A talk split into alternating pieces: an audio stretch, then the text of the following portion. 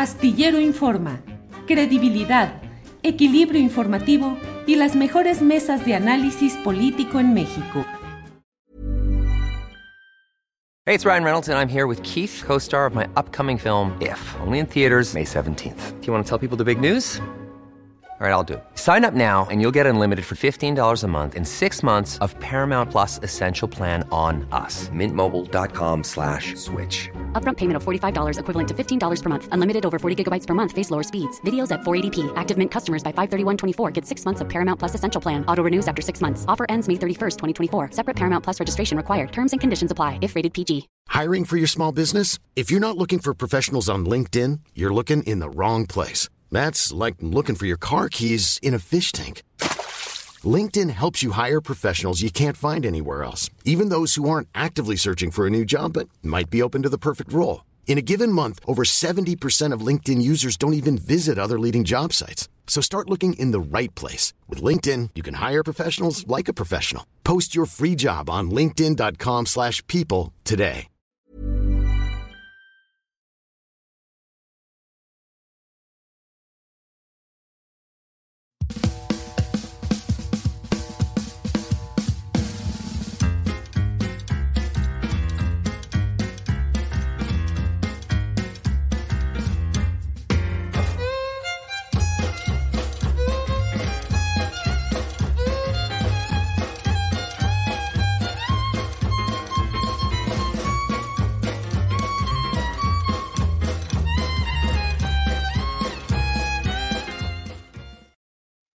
Bien, muy buenas tardes, buenas tardes. Es la una de la tarde con un minuto y ya estamos aquí en Astillero Informa dándole las gracias por estar con nosotros en esta transmisión, en la cual, como siempre, le vamos a tener lo más relevante, lo más interesante del día, entrevistas, mesa de seguridad y de todo ello vamos a ir hablando a lo largo, a lo largo de este programa. Eh, está con nosotros eh, porque hay un tema que está en estos momentos, es mucha la tensión política y, social en Guatemala. que se está denunciando un proceso que ya se ha ido señalando con anticipación, toda una, un armado judicial para tratar de dar un golpe de Estado contra la toma de posesión del presidente electo de Guatemala. Eh, hoy hay una serie de detenciones, eh, movilizaciones, y de ello está con nosotros Francisco Simón, él es sociólogo de carrera, editor de prensa comunitaria, ha sido consultor sobre migraciones y pueblos indígenas y ha trabajado en áreas de investigación en la Universidad de San Carlos de Guatemala. Francisco, buenas tardes. Muy buenas tardes, mucho gusto, gracias. Al contrario, Francisco, muchas gracias por tomar esta llamada y por uh, la posibilidad de asomarnos. ¿Qué está sucediendo en estos momentos en Guatemala, Francisco? Bueno, eh, como usted bien lo decía, en Guatemala se enfrenta o se vive una situación de confusión donde no se respeta la democracia y la voz popular expresada en las urnas el 25 y 20 de agosto de los meses pasados. Aquí eh, lo que está en la actualidad es que hoy armaron un caso de la Universidad de San Carlos de Guatemala, la única universidad pública y autónoma del país, donde intentan judicializar y boicotear la juramentación de Bernardo Arevalo y Karen Herrera, que son los máximos y próximos autoridades electas por la población, principalmente por las poblaciones indígenas del país, que van a asumir la nueva, eh, el nuevo mandatario para el periodo 2024 al 2028. Sin embargo, desde el Ministerio Público, que una institución que se ha instrumentalizado para perseguir a opositores políticos, tanto políticos, jueces, periodistas, activistas, hoy montaron un nuevo caso para impedir que el nuevo binomio electo asuma la presidencia para el mes de enero, principalmente el 14 de enero del próximo año. Pues desafortunadamente han intentado todo el proceso y el aparato judicial que lo tienen controlado desde las acciones del presidente Alejandro Yamatei para impedir que la voz popular sea respetada. Entonces, prácticamente utilizaron el caso del partido Semilla por el cual Bernardo Arevalo y Karen Herrera ganaron las elecciones en la primera vuelta y segunda vuelta, no les funcionó. Sacaron un caso del sistema informático donde se almacenaban los resultados electorales que pareciera que no les está funcionando. Y hoy, justamente eh, cuando anoche eligen a los nuevos magistrados de la Corte Suprema de Justicia que tres años después de ir postergando el proceso, el Congreso de la República no lograba como lograr los votos para elegir a los magistrados. El Congreso está conformado por 160 diputados.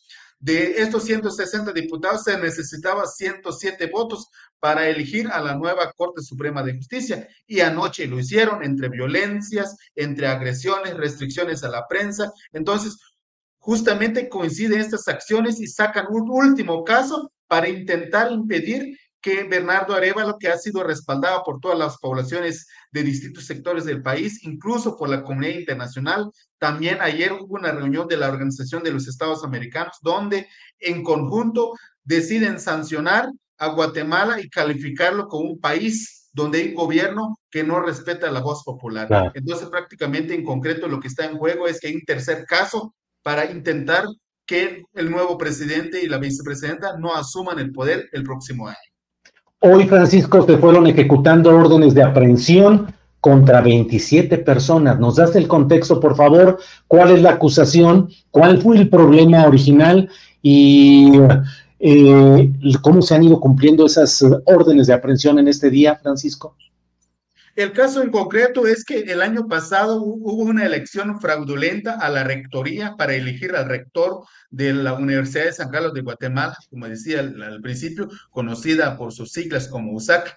Pues el año pasado, desde el 2022, en mayo de 2022, hubo una elección fraudulenta donde se impuso a un solo candidato para ejercer como la elección. Entonces prácticamente se realizó una elección entre también fuerzas militares, seguridad del Estado, que controlaron e impidieron el ingreso a los electores que los estudiantes habían sido, habían elegido para representarlos y que sean la voz para elegir a los nuevos, al nuevo rector. Sin embargo, habían, bueno, habían cuatro participantes, pero ese día que fue el 14 de mayo del año pasado en el Parque de la Industria de la zona 9 de la ciudad capital se realizó la elección. Pues hubo una resistencia de estudiantes, docentes, trabajadores y otros sectores sociales que defienden, en este caso, la universidad pública. Pues prácticamente intentaron como impedir que esa, esa elección fraudulenta se llevara, se llevara a cabo. Sin embargo, prácticamente el plan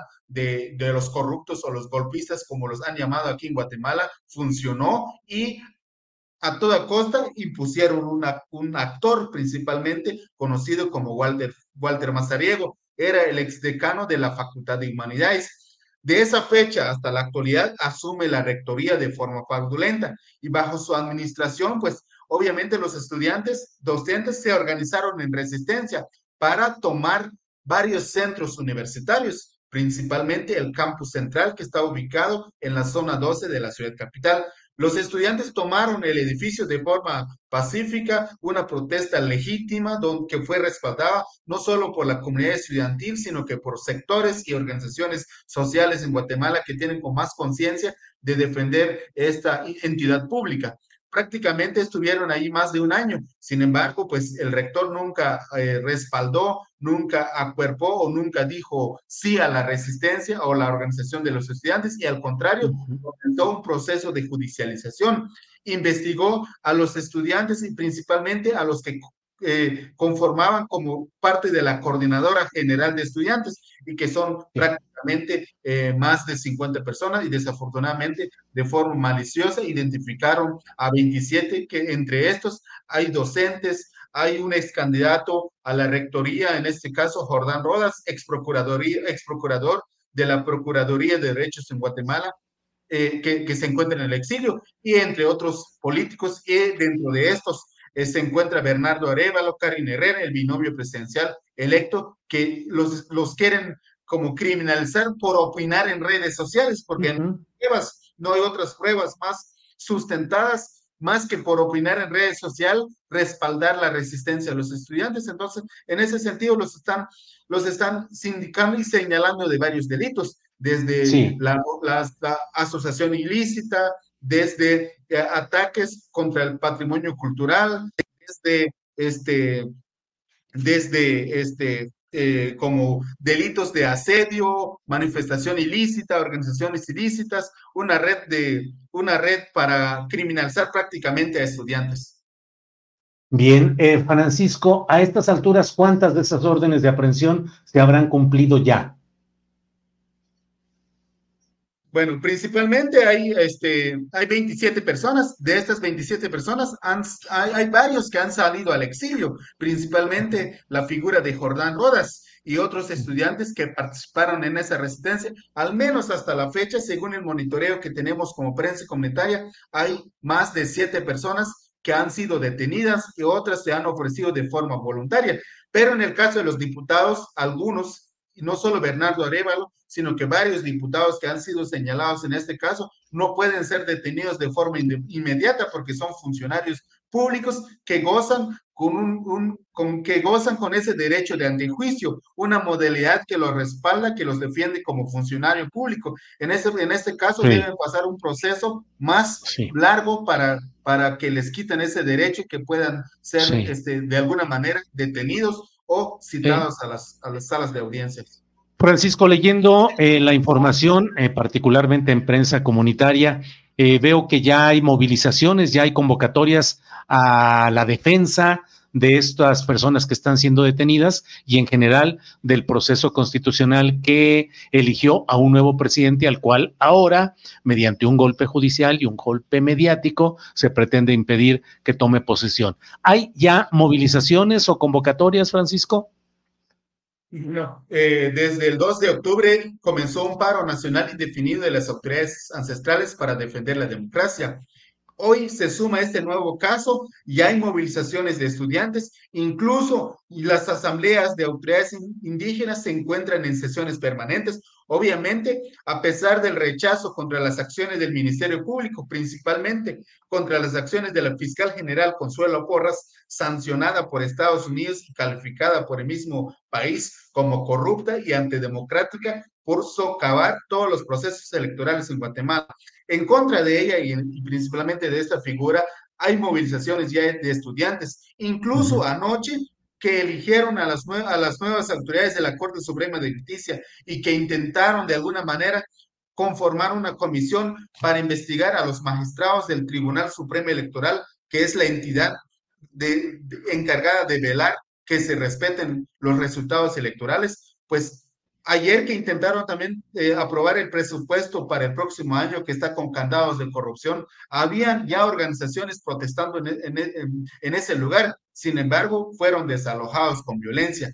Hasta ahora, el Congreso de la República está eh, eh, custodiado por más de 2.500 agentes de la Policía Nacional Civil, entre fuerzas especiales, como los conocemos en Guatemala, como funcionarios de antimotines, que, que su función es prácticamente criminalizar, desalojar o violentar las protestas pacíficas. Hoy, actualmente, ahorita en, frente del Palacio Nacional de la Justicia, hay ya movilizaciones de estudiantes acuerpando y exigiendo justicia y libertad por estas personas ya detenidas. Bien, pues eh, la verdad, gracias por toda esta información y el contexto, Francisco Simón. Saludos a ti, en lo, a usted en lo personal, saludos a los compañeros de prensa comunitaria y seguimos adelante. Gracias, Francisco. Gracias por el espacio. Nos vemos. Saludos. Hasta luego. Gracias. Bien. Bueno, pues ahí tiene usted la información relacionada con este tema. Mm, de la propia prensa comunitaria tomamos este video donde hay un testimonio de lo que sucede. Escuchemos, por favor. Este es un caso meramente político en contra de mi persona por hacer uso de mi derecho constitucional de libre expresión, por estar en contra de cualquier acto de corrupción y en este caso el de la USAC. Remarco, yo no soy estudiante de, la USAC, yo soy egresada de la Universidad Rafael Andívar, eh, soy profesional en comunicación y pues básicamente ellos me están acusando de cosas que no tienen pies ni cabeza, solo es para tenerme así y hacer bulla, atentar contra, contra mí, contra mi familia, porque esto no solo es solo soy yo, sino que yo tengo una familia que se asustó también hoy en la mañana al ver cómo llegaron ocho agentes de seguridad, como si yo hubiese cometido un delito. Yo no he cometido ningún delito, al contrario, solo me he hecho presente en contra de la lucha de la corrupción y espero que se haga justicia por mí, por todas las personas que están involucradas. En este caso es Curio. Pues nada más que pedirle apoyo a la población porque pues, ahí sí que la población es la que va a sacar adelante al pueblo de las garras de la corrupción del MP. Tenemos otro video que vamos a compartir también. Por favor, adelante sobre este caso de Guatemala. Catedráticos son activistas. Mañana van a ir por usted. Esto ya no vamos para una Guatemala, para una Venezuela o para una Nicaragua. Estamos en una clara persecución y en un claro rompimiento constitucional, donde se ha visto que quieren quitar la inmunidad al binomio presidencial electo. Jamás. Pero estos no saben qué es lo que no quieren. Que quienes asuman, quienes asuman, los ministros, a que asuman, van a tener que presentar denuncias penales en contra de los ministros actuales. Y es lo que no quieren.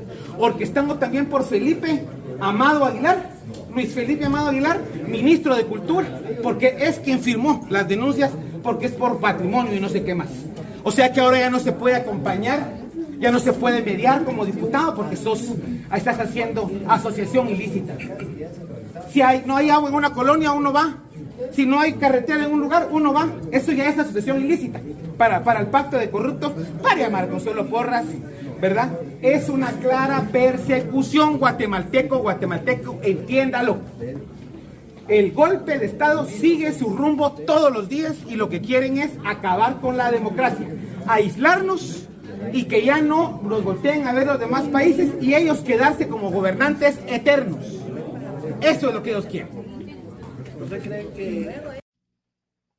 Bien, pues ha sido el diputado Aldo Dávila. Aldo Dávila, eh, contra quien el Ministerio Público presentará solicitud de antejuicio, es decir, de desafuero eso es al llegar a tribunales. Dice el diputado Aldo Dávila, estamos en un claro rompimiento constitucional. La verdad es que hay un proceso muy largo que está buscando romper ese orden constitucional y entrar a una circunstancia en la cual se impida la toma de posesión del presidente electo. Desde un principio, cuando perdieron las elecciones, quienes hoy están todavía en el poder, la presidencia saliente, dijeron que se iban a realizar acciones judiciales contra el partido, el partido Semilla, que es el que llevó al poder al presidente electo. Y aquí sí creo que todo esto nos sirve mucho para observar lo que puede suceder con un poder judicial corrupto, con magistrados o ministros judiciales que se prestan a este tipo de golpeteo judicial tan sabido, además de la colusión mediática empresarial que se está dando ahí en Guatemala.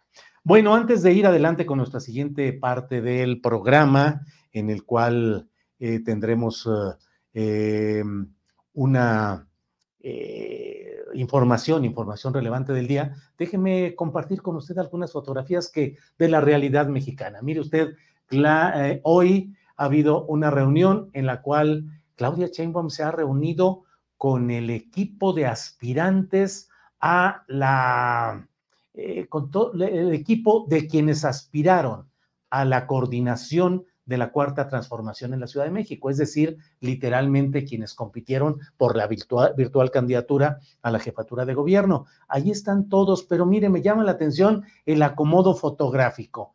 En primer lugar, me llama mucho la atención que en el centro de la fotografía, con una vestimenta blanca, esté Clara Brugada y atrás de ella, lo cual me parece muy significativo, esté la propia Claudia Sheinbaum. Es decir, se le está dando un papel central, protagónico e importante a la propia eh, Clara Brugada. A un lado de ella está Mariana Boy del Partido Verde. Más allá está eh, Hugo López Gatel. Eh, Hugo López Gatel Déjeme ver, creo que no encuentro por ahí a Miguel Torruco. No lo veo por ahí, pero bueno, no creo que haya un acto de disidencia. Ah, no, sí está hasta el mero final. Por la altura de él, seguramente que quedó siempre muy, muy ahí. Pero al frente, abajo, sentado, está Omar García Harfus. A veces en política los detalles son significativos y aquí vale la pena preguntarse por qué no estuvieron juntos todos los aspirantes que no llegaron junto a Clara Brugada y con el apoyo de Claudia Sheinbaum. Del lado derecho de la fotografía puede usted ver a Mario Delgado, que siempre asume un papel muy eh, destacado por él mismo. Ahí está levantando el puño izquierdo y en la otra parte, en el flanco izquierdo, podemos ver a Martí Batres, muy sonriente. Está también eh, Leonel Godoy en el flanco izquierdo, sonriente. Leonel Godoy, que representa, está representando, es el suplente de Adán Augusto López Hernández. Eh, y abajo, también sentado, está Sebastián Ramírez, el presidente del Comité Estatal, el Comité de Morena en la Ciudad de México. Y enseguida, luego de esta fotografía, entró la fotografía principal, que es aquella en la cual están tanto Claudia Sheinbaum con Clara Brugada. Vean ustedes, ahí está, somos un gran equipo. Juntas haremos historia, dice ahí en esta fotografía, que bueno, creo que forma parte de este cierre de filas dentro de Morena para evitar que pueda haber cualquier tipo de mm, eh, distorsión que se pudiera dar en cuanto a la unidad o el trabajo interno o lo que van realizando quienes están en este proyecto eh, político de mm, darle continuidad al gobierno de Morena en la Ciudad de México y también el reconquistar otros lugares, sobre todo alcaldías. Entonces, bueno, pues ahí estamos con todo esto y em, pues bueno, tenemos eh, esta información, es la una de la tarde con 20 minutos, una de la tarde con 20 minutos, y vamos con mi compañera Alex Fernanda que nos tiene información de este día. Alex, buenas tardes. Hola Julio, ¿cómo estás? Feliz jueves. Eh, igualmente, feliz jueves, Alex. Ya huele a viernesito, ya estamos muy cerquita. ¿Qué nos tienes en este día, Alex Fernanda? Julio, pues hoy quiero comenzar con información de la magistrada Ociel Baena. Familiares, amigos, personas cercanas eh, despidieron a Jesús Ociel Baena, magistrade del Tribunal Electoral de Aguascalientes, quien fue hallada sin vida en su domicilio el lunes 13 de noviembre. El funeral se llevó a cabo en Saltillo, Coahuila, de donde era eh, originaria. Por otro lado, el gobierno de Aguascalientes aseguró que hay transparencia en las investigaciones realizadas en este caso. Enrique de la Torre, que quien es el titular de la Secretaría de Comunicación y Vocería del Gobierno del Estado, aseguró que cualquier instancia de índole nacional e incluso internacional tendrá acceso a esta investigación. Garantizó que desde que se dieron a conocer los hechos, el gobierno estatal se, pues, se ha mantenido pendiente al caso y que incluso la mandataria estatal ya sostuvo una, una reunión con los familiares de Jesús Ociel Baena. Vamos a ver, les quiero compartir el siguiente hilo de Twitter de PopLab, medio dirigido por Arnoldo Cuellar, que está muy interesante, por favor y dice lo siguiente, la arroba Fiscalía de Aguascalientes abrió la investigación de oficio CI diagonal AGS diagonal 30817 diagonal 11-23 por la filtración y publicación en un medio local de fotografías del cuerpo del magistrado Ciel Baena en las condiciones en las que fue encontrado por las autoridades. Las imágenes fueron publicadas en las redes sociales de un comunicador y posteriormente en la portada de periódicos locales. El hecho violó el artículo 183 del Código Penal Estatal, que establece sanciones de hasta tres años de prisión para quien difunda o permita la difusión de un cuerpo sin vida sin la autorización de las familias de la víctima o de las autoridades. También viola lo establecido en el artículo 225 del Código Penal Federal, reformado tras la aprobación de la ley Ingrid, en donde se establecen sanciones para los servidores públicos que filtren información de las víctimas la Fiscalía deberá investigar la cadena de responsabilidades tanto de la Secretaría de Seguridad Pública Estatal, eh, así como de su propio personal encargado de la investigación del caso. Y esta mañana, durante la sesión ordinaria del Congreso de Aguascalientes, Juan Carlos Regalado, diputado de Morena, condenó la difusión de las imágenes y solicitó a las autoridades investigar y también sancionar. Por otro lado, Manuel Gutiérrez, integrante del colectivo Sergei, presentó eh, al interior del Congreso repudio al manejo de la Fiscalía que se ha dado el caso y condenó la filtración de estas imágenes y también pues lo relacionado ahorita con lo que les acabo de decir. También aseguró que la falta de pronunciamiento de la gobernadora Tere Jiménez es un claro ejemplo de que en este estado las personas de la comunidad LGBT y Q son tratadas como ciudadanos de segunda. Este hilo lo pueden encontrar eh, para volverlo a revisar en el perfil de PopLab de Twitter. También me gustaría invitarlas, invitarlos, invitarles a que escuchen la reflexión que hizo ayer el maestro Horacio Franco aquí en Astillero Informa sobre el caso del magistrado Ociel Baena. También les quiero invitar a que puedan leer la nota que hizo mi compañero Isaac Rosales al respecto, que dice lo siguiente. Para Horacio Franco, solo una educación de largo plazo puede romper con los prejuicios y estereotipos que pesan que aún pesan sobre las disidencias sexuales. Dicha educación tendría que atravesar a todas las instituciones de la sociedad, desde las que conforman al Estado hasta la Iglesia. De acuerdo con él, con Horacio Franco, solamente así podría abolirse el régimen heteronormativo que se niega a reconocer la diversidad humana. La entrevista y esta nota la vamos a dejar en las redes sociales de, aquí de Astillero Informa para que puedan encontrarla. Y para finalizar el tema de, del magistrado Ociel Baena, me gustaría llamar a que todos como sociedad eh, pues tengamos empatía con este tipo de, con, e, con este caso y con otros. Hay que respetar la diversidad que existe en los seres humanos y recordar que todas, todos y todes pues tenemos una lucha desde diferentes trincheras. También que todo el mundo podemos dar nuestra opinión, pero siempre con mucho respeto. Entonces hay que estar pendientes a la investigación de este caso. Vamos a pasar ahora al pues Arturo Saldívar y lo que está pasando con su relevo, porque en el Senado, como ayer comentábamos aquí, se aprobó con 63 votos a favor y 43 en contra la renuncia de Arturo Saldívar como ministro de la Suprema Corte de Justicia de la Nación.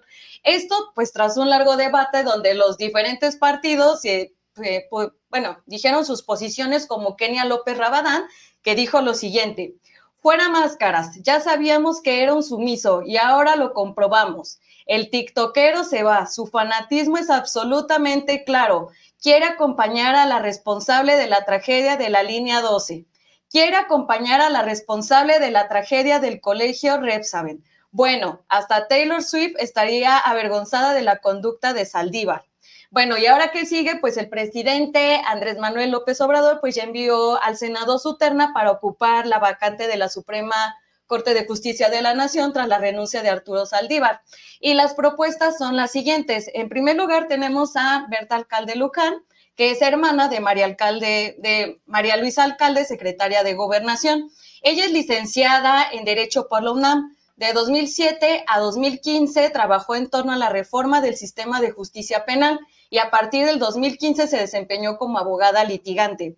De diciembre de 2018 a noviembre de 2020 trabajó en la Secretaría de Seguridad y Protección Ciudadana. En segundo lugar, tenemos a Lenia Batres Guadarrama, que es hermana de Martí Batres, eh, jefe de gobierno de la Ciudad de México.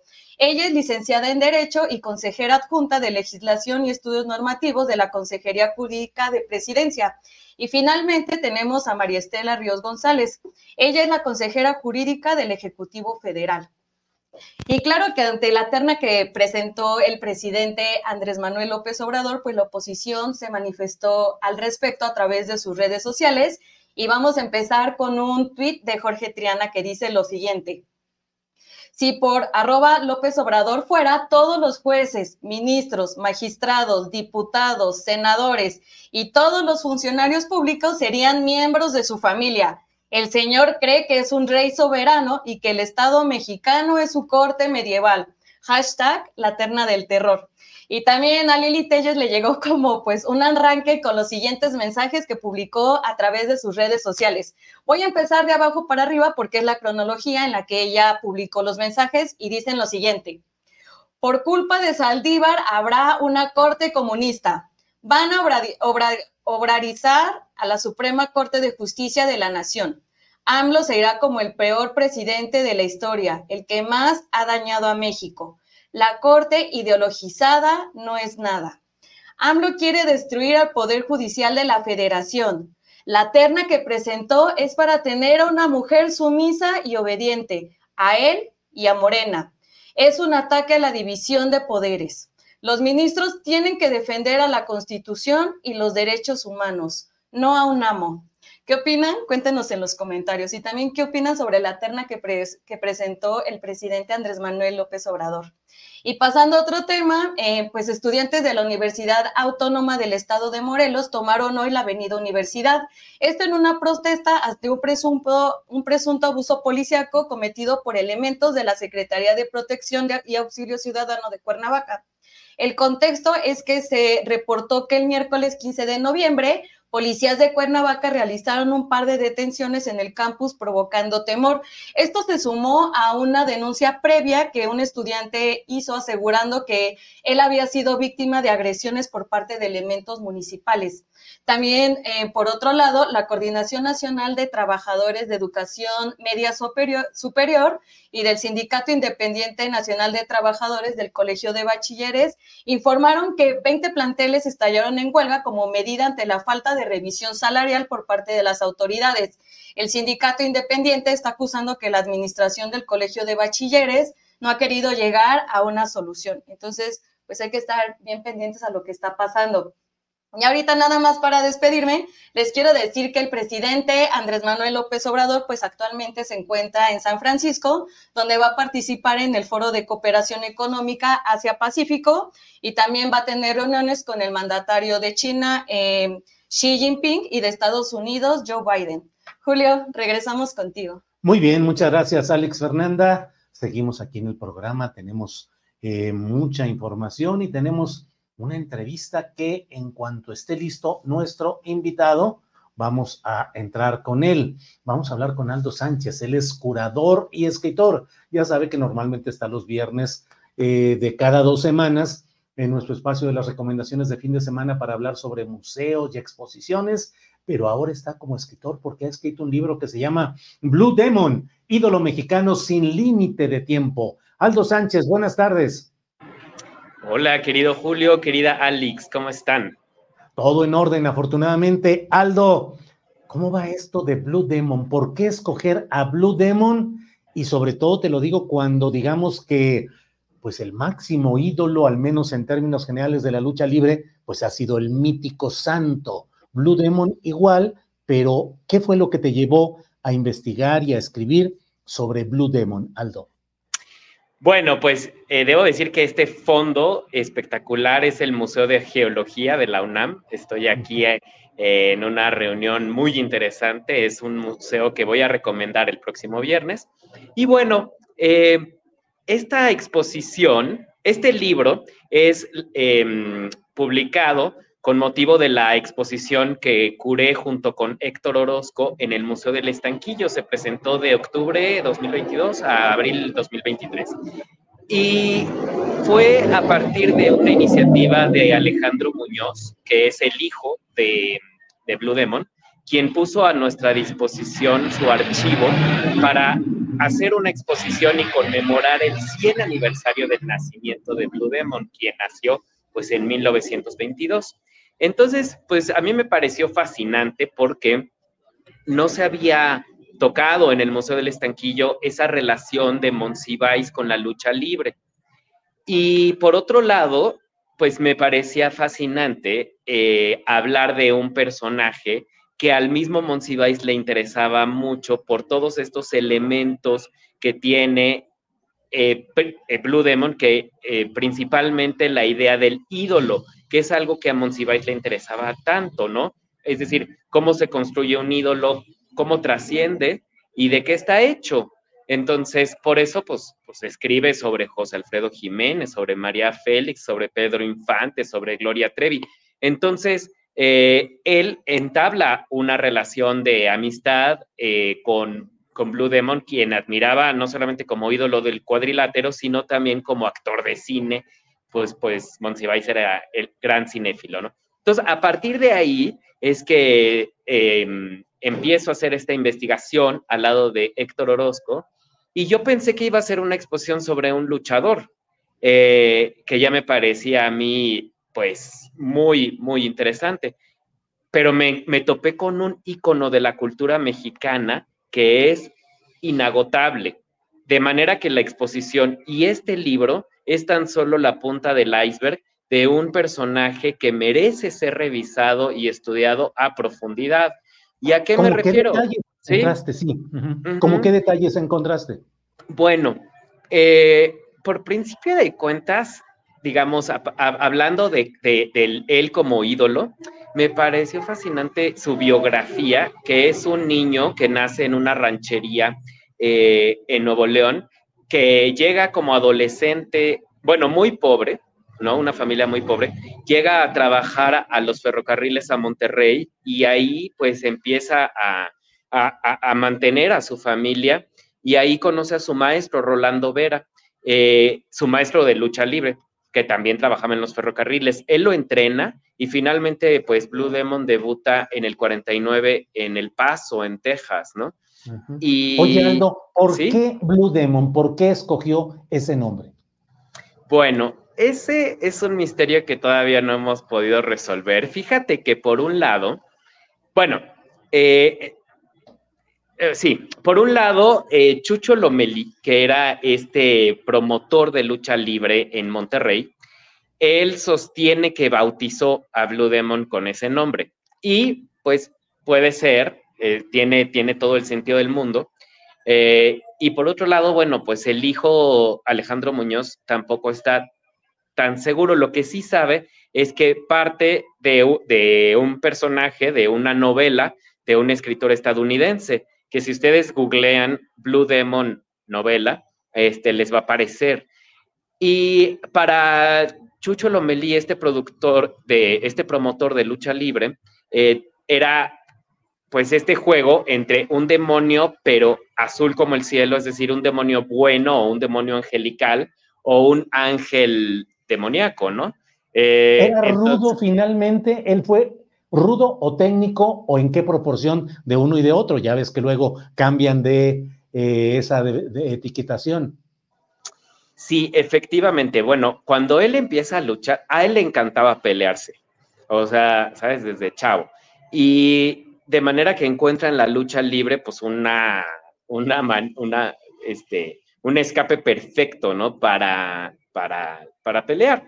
Y, cuando antes de llamarse Blue Demon, pues eh, se le conocía como el Manotas o el Tosco.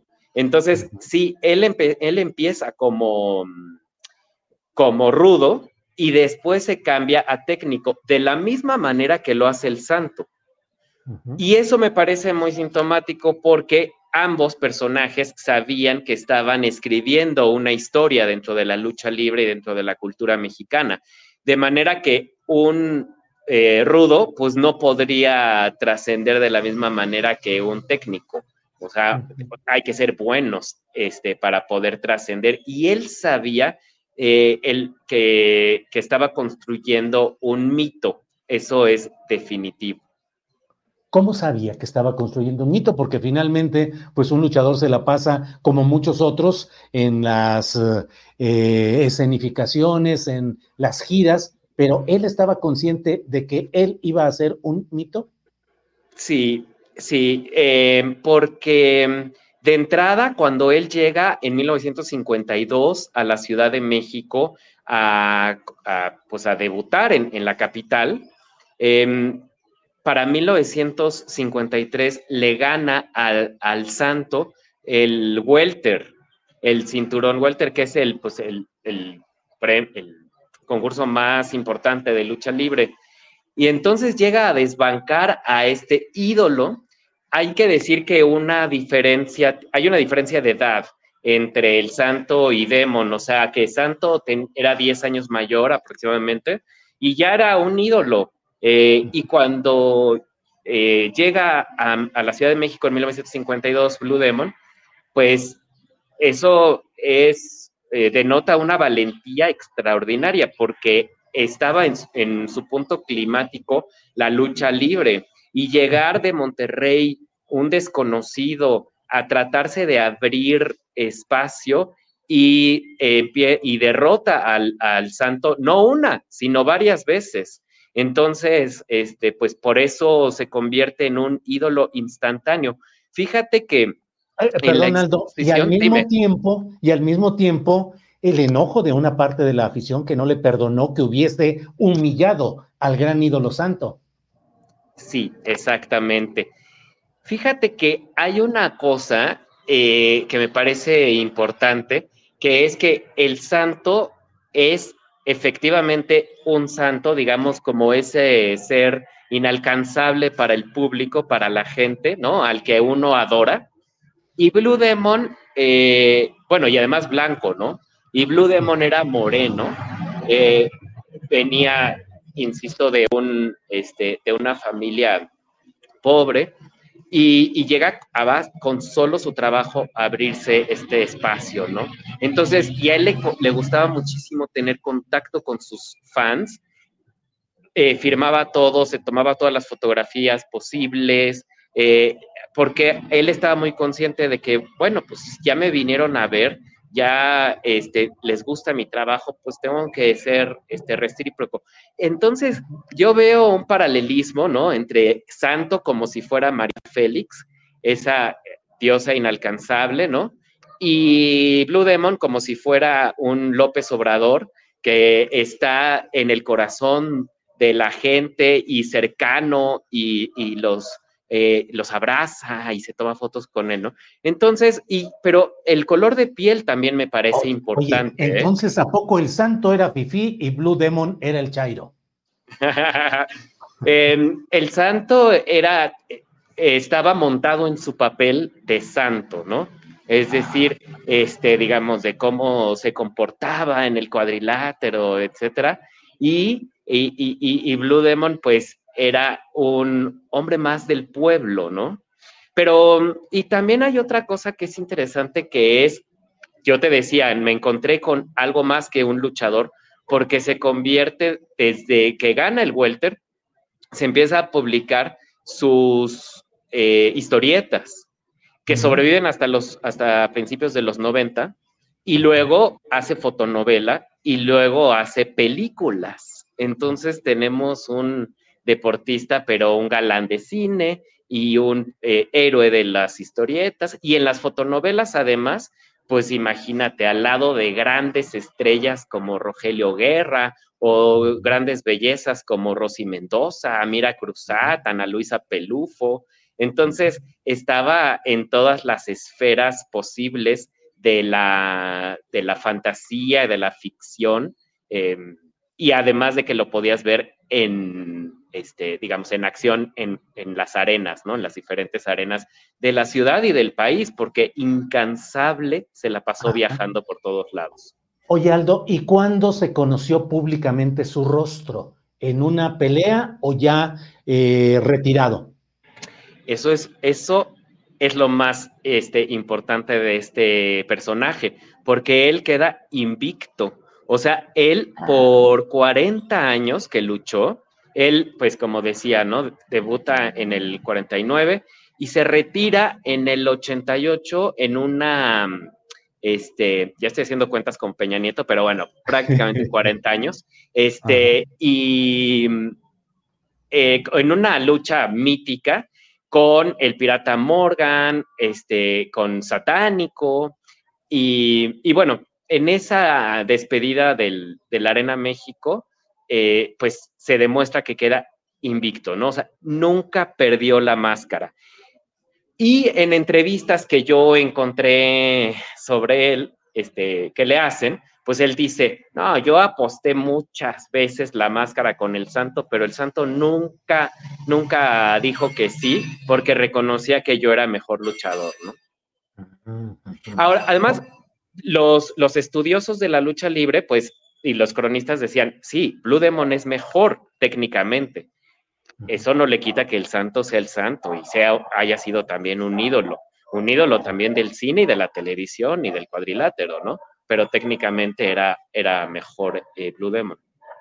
Bueno, pues vamos a estar atentos a este libro y vamos a hojearlo porque son verdaderamente historias y episodios muy interesantes. Además, con esta idea de la lucha de clases llevada a la lucha libre. Que ya hay aquí muchos comentarios que dicen, no, claro que no, al contrario, el santo era el ídolo del pueblo.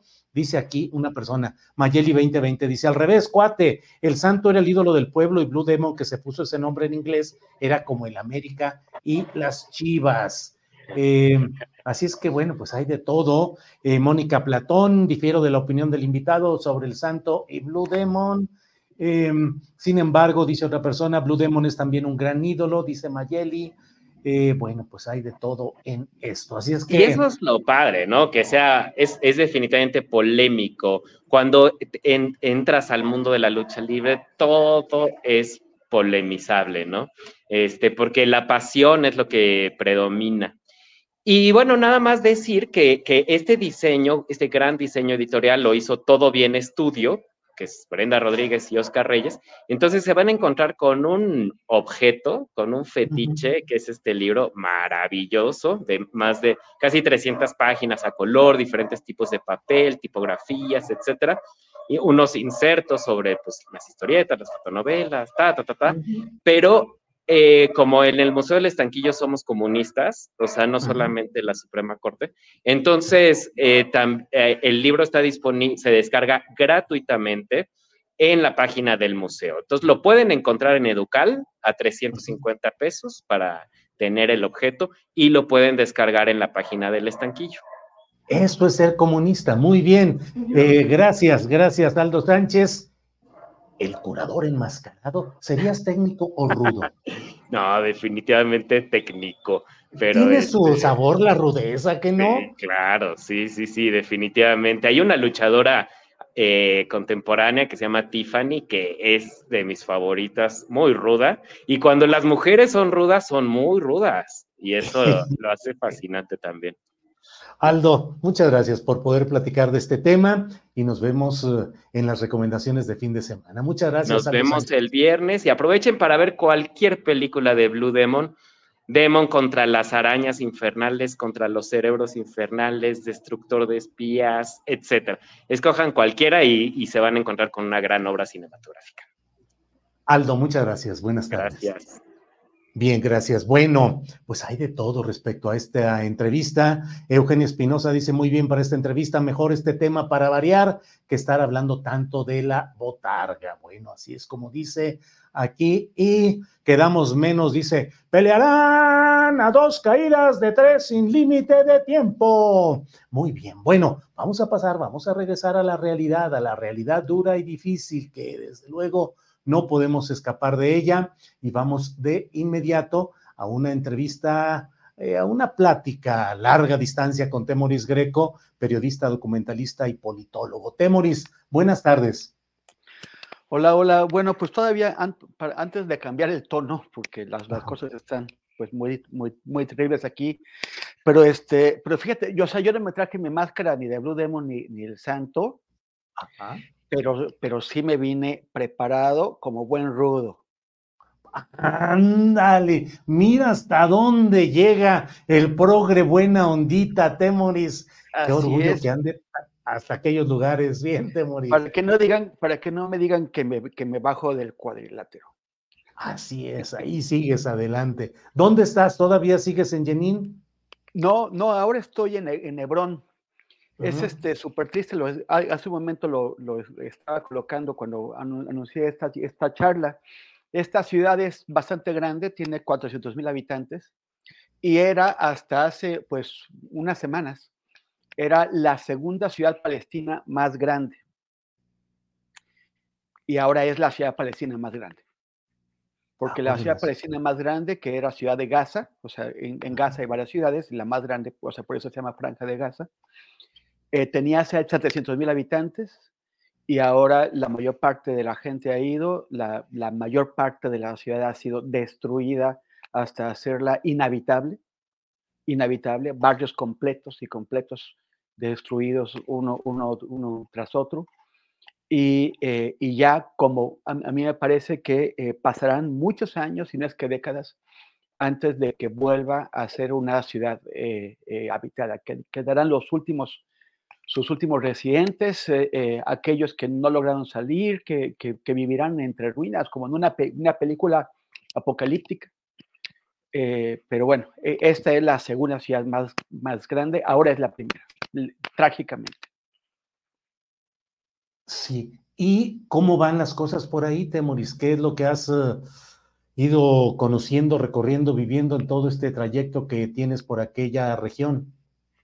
Mira, esta, esta es una zona eh, que está plagada de, de, violencia de los llamados colonos, que son este, los eh, extremistas, personas que eh, han decidido convertirse en punta de lanza de la, de la penetración israelí en tierras palestinas.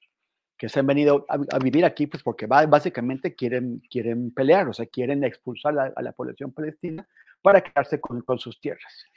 Y, en esta zona es eh, lo, que estamos intentando hacer aquí, es, eh, eh, hay muchos casos en que en aldeas palestinas pequeñas llegan colonos con el apoyo del ejército israelí a golpear gente, han matado a varias personas, los, los amenazan, les, les destruyen, por ejemplo, los tanques de agua, les queman los plantíos de olivos, que es eh, lo más importante aquí, y, y, los, y, los, y los amenazan.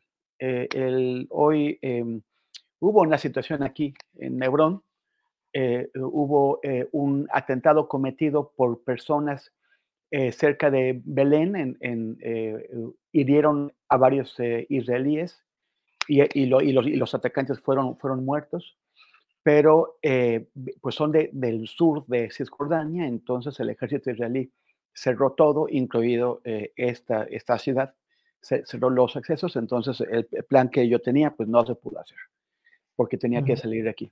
Pero el sábado sí pienso ir eh, em, desde otro, dándole la vuelta, intentando llegar desde otro lado, a ver esto que está ocurriendo. Y pues mientras tanto, como sabes, en Gaza la situación es, pues, es una locura. O sea, es, es, un, es un, e, es, es, que yo creo que no habíamos visto nada así. O sea, utilizar a dos millones de personas como si fueran un tiro al blanco en una feria, pero son vidas de, de, de, verdad y no, y no, y no son balines, son, son, son bombas. O sea, lo, lo que está ocurriendo es extraordinario, es, y lo que yo creo que lo que es más duro todavía es ver cómo intentan justificarlo con la idea de que es una defensa legítima. Esto no es defensa, es venganza. Eh, no va contra quienes eh, cometieron el ataque brutal y cruel asesino del 7 de octubre, sino contra la población civil. Están arrasando con la población civil. Y es, es o sea, no, no sé, es, es Aquí la gente pues está muy, muy adolorida porque pues muchos tienen parientes en Gaza o han ido a Gaza. Eh, es, es, muy fuerte. Hebrón es, la, es, la, es una ciudad que también se encuentra muy próxima a Gaza en distancia. Está como a 60 kilómetros. Pero en realidad ni los palestinos de aquí pueden salir de Cisjordania, no los dejan, o sea, no les permiten, están encerrados, ni aunque podían salir, podrían entrar a Gaza. Temoris, y nos has relatado en otras ocasiones eh, cómo es la vida en Jerusalén. Nos decías, pues aparentemente todo como si no hubiera toda la gran tragedia adjunta. Eh, en Jenin, donde eh, tuviste momentos, días, horas en las cuales pues había francotiradores y había tableteo de disparos. en Hebrón, ¿cómo está la situación en la vida en general? Mira, es una ciudad muy, eh, tiene una actividad comercial súper intensa. Y, eso que está disminuida, pues por la situación de guerra, eh, hay muchos negocios cerrados, pero, pero de pronto el, tráfico se, se, se, concentra, no, no te puedes mover, eh, es, es, mucho. Pero, la parte donde estoy específicamente es la, es la, es la ciudad vieja de, de, de Hebrón. Y aquí hay un grupo de colonos israelíes que son de los más agresivos, son famosos por, por su, por su violencia, que eh, eh, han eh, ido metiéndose hasta el centro de la ciudad, han ido colando, han ido tomando predios y se meten, entonces el ejército dice, tenemos que protegerlos.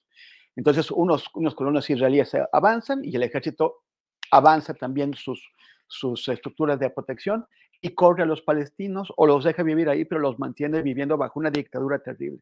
No pueden hacer nada todos sus, o sea, todos los, los, los negocios, toda una calle completa de negocios de palestinos eh, eh, está, está, está cerrada. O sea, no, no, no, se han podido abrir desde hace ya 20 años. Y, y muchos de, de, esas personas, pues ahora tienen puestos en la calle, o sea, se convirtieron en vendedores callejeros cuando antes tenían eh, locales en una calle, pues muy privilegiada en, en términos comerciales. Y, hay todo, el tiempo esas agresiones, como de, pronto eh, los, estos, estos colonos israelíes hacen, vienen sus visitantes y que quieren enseñarles la, la ciudad vieja de Hebrón, porque esa ciudad ha sido habitada continuamente desde hace 5.000 años. eh, se, salen del área que, que controlan ellos ya, con protección del ejército israelí. El ejército israelí va por delante de ellos, ya me tocó una vez, la primera vez que vine aquí fue en 2010. El ejército va por delante y limpia toda la, o sea, quita toda la gente y cierra todos los comercios para que los turistas que vienen con los colonos puedan ir a conocer lo que les interesa conocer. Entonces, hay, y, en estos días hubo ya dos asesinatos. Mataron a un chico de 18 años, lo mató el ejército. Eh, no, no me queda claro por qué, no, no sé si estaba pues aventando piedras como ha ocurrido otras veces o en otra situación, pero lo que sí me platicó un testigo fue el, el asesinato de un taxista, porque el, el, ejército israelí había hecho un bloqueo, pero son bloqueos volantes, o sea, normalmente no están ahí, la gente sabe dónde pone los, bloqueos permanentes. Pero de pronto hay bloqueos que, un día aparecen y, los quitan y luego aparecen de otro lado. Entonces este taxista dio la vuelta pues, eh, por el lugar equivocado y los soldados le dispararon. Y era un taxista que no estaba haciendo más que pues ruletear, ¿no? Era un ruletero. Entonces, eh, eh, esta es la, situación de opresión en la que viene aquí. Este grupo de colonos, he visto dos cifras, no sé exactamente cuál es la correcta, una dice que son 500, otra que son 800, pero son 800 colonos que están partiendo por mitad una ciudad habitada por 400 mil personas. Y el ejército israelí, por proteger a esos 800 colonos o 500 que se vinieron a meter aquí, pues eh, eh, está todo el tiempo eh, afectando la vida de mucha gente. Bien, pues Temuris, estamos atentos a lo que vayas reportando, siempre deseosos de que estés con bien y que siga toda la cobertura tal como la estás realizando y a reserva de lo que desees agregar, pues darte las gracias por esta oportunidad de tener este reporte, análisis, contexto desde allá, Temoris. Pues sí, bueno, solamente comentarte, Julio, son que, eh, estos días ha habido dos grandes marchas. Una, una marcha de los, de los familiares de los rehenes que tiene jamás, jamás en Gaza, entre ellos los mexicanos Orión Hernández e Ilana Gritsevsky, y que, que, están hartos porque, porque aunque el gobierno de Netanyahu dice que, que es, es, una prioridad el rescate de, de los rehenes, en, en, los hechos no lo hace, no los pela, no los recibe, y ahora vienen, bueno, van marchando a Jerusalén eh, en una marcha a pie de, de, cinco días para ir a exigirle al, al, primer ministro y a su gabinete de guerra que se sientan a explicarles qué es lo que están haciendo para, según ellos, rescatar a los rehenes y no matarlos con los bombardeos. Eso es un lado. Y por el otro está la, otra gran marcha de la, de la, población de Gaza, que eh, eh, el, acaba el ejército de tomar el hospital Al-Ahli y eh, forzó a la gente, personal médico, pacientes en cualquier condición y a, personas desplazadas, a refugiados, a marchar 11 kilómetros a pie en las condiciones que, pudieran para el siguiente lugar donde se supone que iban a encontrar refugio y donde seguramente el día de mañana o pasado mañana les van a exigir que, se vayan también. Porque está avanzando esta idea terrible de, de, de la extrema derecha israelí que, está en el gobierno, está avanzando la idea de que tienen que aprovechar la oportunidad para vaciar Gaza, expulsar a las dos millones de, de personas hacia Egipto y quedarse con ella. Entonces, ese es, este, e, eso a qué responde. Este, unos lo llaman genocidio, otros limpieza étnica, o es limpieza étnica y genocidio. Eh, es lo que estamos eh, eh, viendo ahora. Y, bueno, yo espero ya la, próxima semana ya estar en Ciudad de México, si, si todo sale bien, si no hay problemas de aquí, ya pronto iré allá y espero pronto poder participar con Arnoldo y con Arturo y contigo en nuestros programas. Muy bien. Temoris, muchas gracias. Estamos atentos. Te enviamos un gran abrazo y nos vemos pronto. Gracias, Temoris. Gracias. Hasta luego. Hasta luego. Viene la una de la tarde con 57 minutos. Déjeme compartirle la fotografía en la cual ya se ve el presidente de México con el presidente de China. Vaya que es una fotografía importante, no es necesario insistir en lo que significa la fuerza y la importancia de eh, la política china del presidente. El propio presidente López Obrador colocó la fotografía eh, a la una con 12 de hoy y dijo en la reunión con el una con 12 pm, en la reunión con el presidente de China, Xi Jinping, en San Francisco, California, reiteramos el compromiso de continuar manteniendo buenas relaciones en beneficio de nuestros pueblos y de nuestras naciones. Eso es lo que está ahí en ese tema. Por aquí, bueno, ya que estamos, nos faltan dos minutitos para estar aquí en... Eh, María Gutiérrez envió un comentario sobre lo que ha dicho Temoris. Paola Sánchez dice, gran periodista Temoris. Eh, bueno, antes de ir a este tema, alguien me decía, eh, me preguntaba si era correcto escribir pendiente de o pendiente a. Debe ser pendiente de. Cuando se está pendiente de algo, cuando se está atento a que suceda algo, se dice pendiente de. Estamos pendientes de la resolución, no pendiente a la resolución. Un poco, y la propia Real Academia Española lo establece, que un poco la confusión proviene de que a veces eh, usamos una construcción parecida a atento a. Estoy atento a la resolución. Ahí sí es correcto, estoy atento a. Pero cuando se dice pendiente, es pendiente de la resolución. Bueno, es la una de la tarde con 59 minutos, una de la tarde con 59 minutos. Agradecemos mucho todos los comentarios que llegan por aquí, todo lo que va. Eh, Vic Ralván dice, bueno, el presidente AMLO no es favorable a la economía de China. Híjole, no lo diría yo con tanta pues lo que pasa es que siendo vecinos como somos, tan interrelacionados, por no decir dependientes de la economía de Estados Unidos, México no se puede dar el lujo de abrir parte de lo que está sucediendo en Guatemala, pero bueno, ya sería otro tema.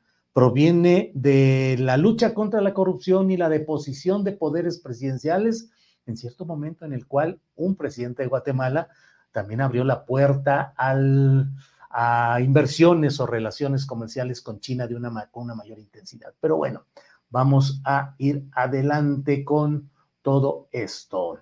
Eh, son las dos de la tarde, vamos a una pequeña cortinilla y regresamos ya con la mesa de seguridad.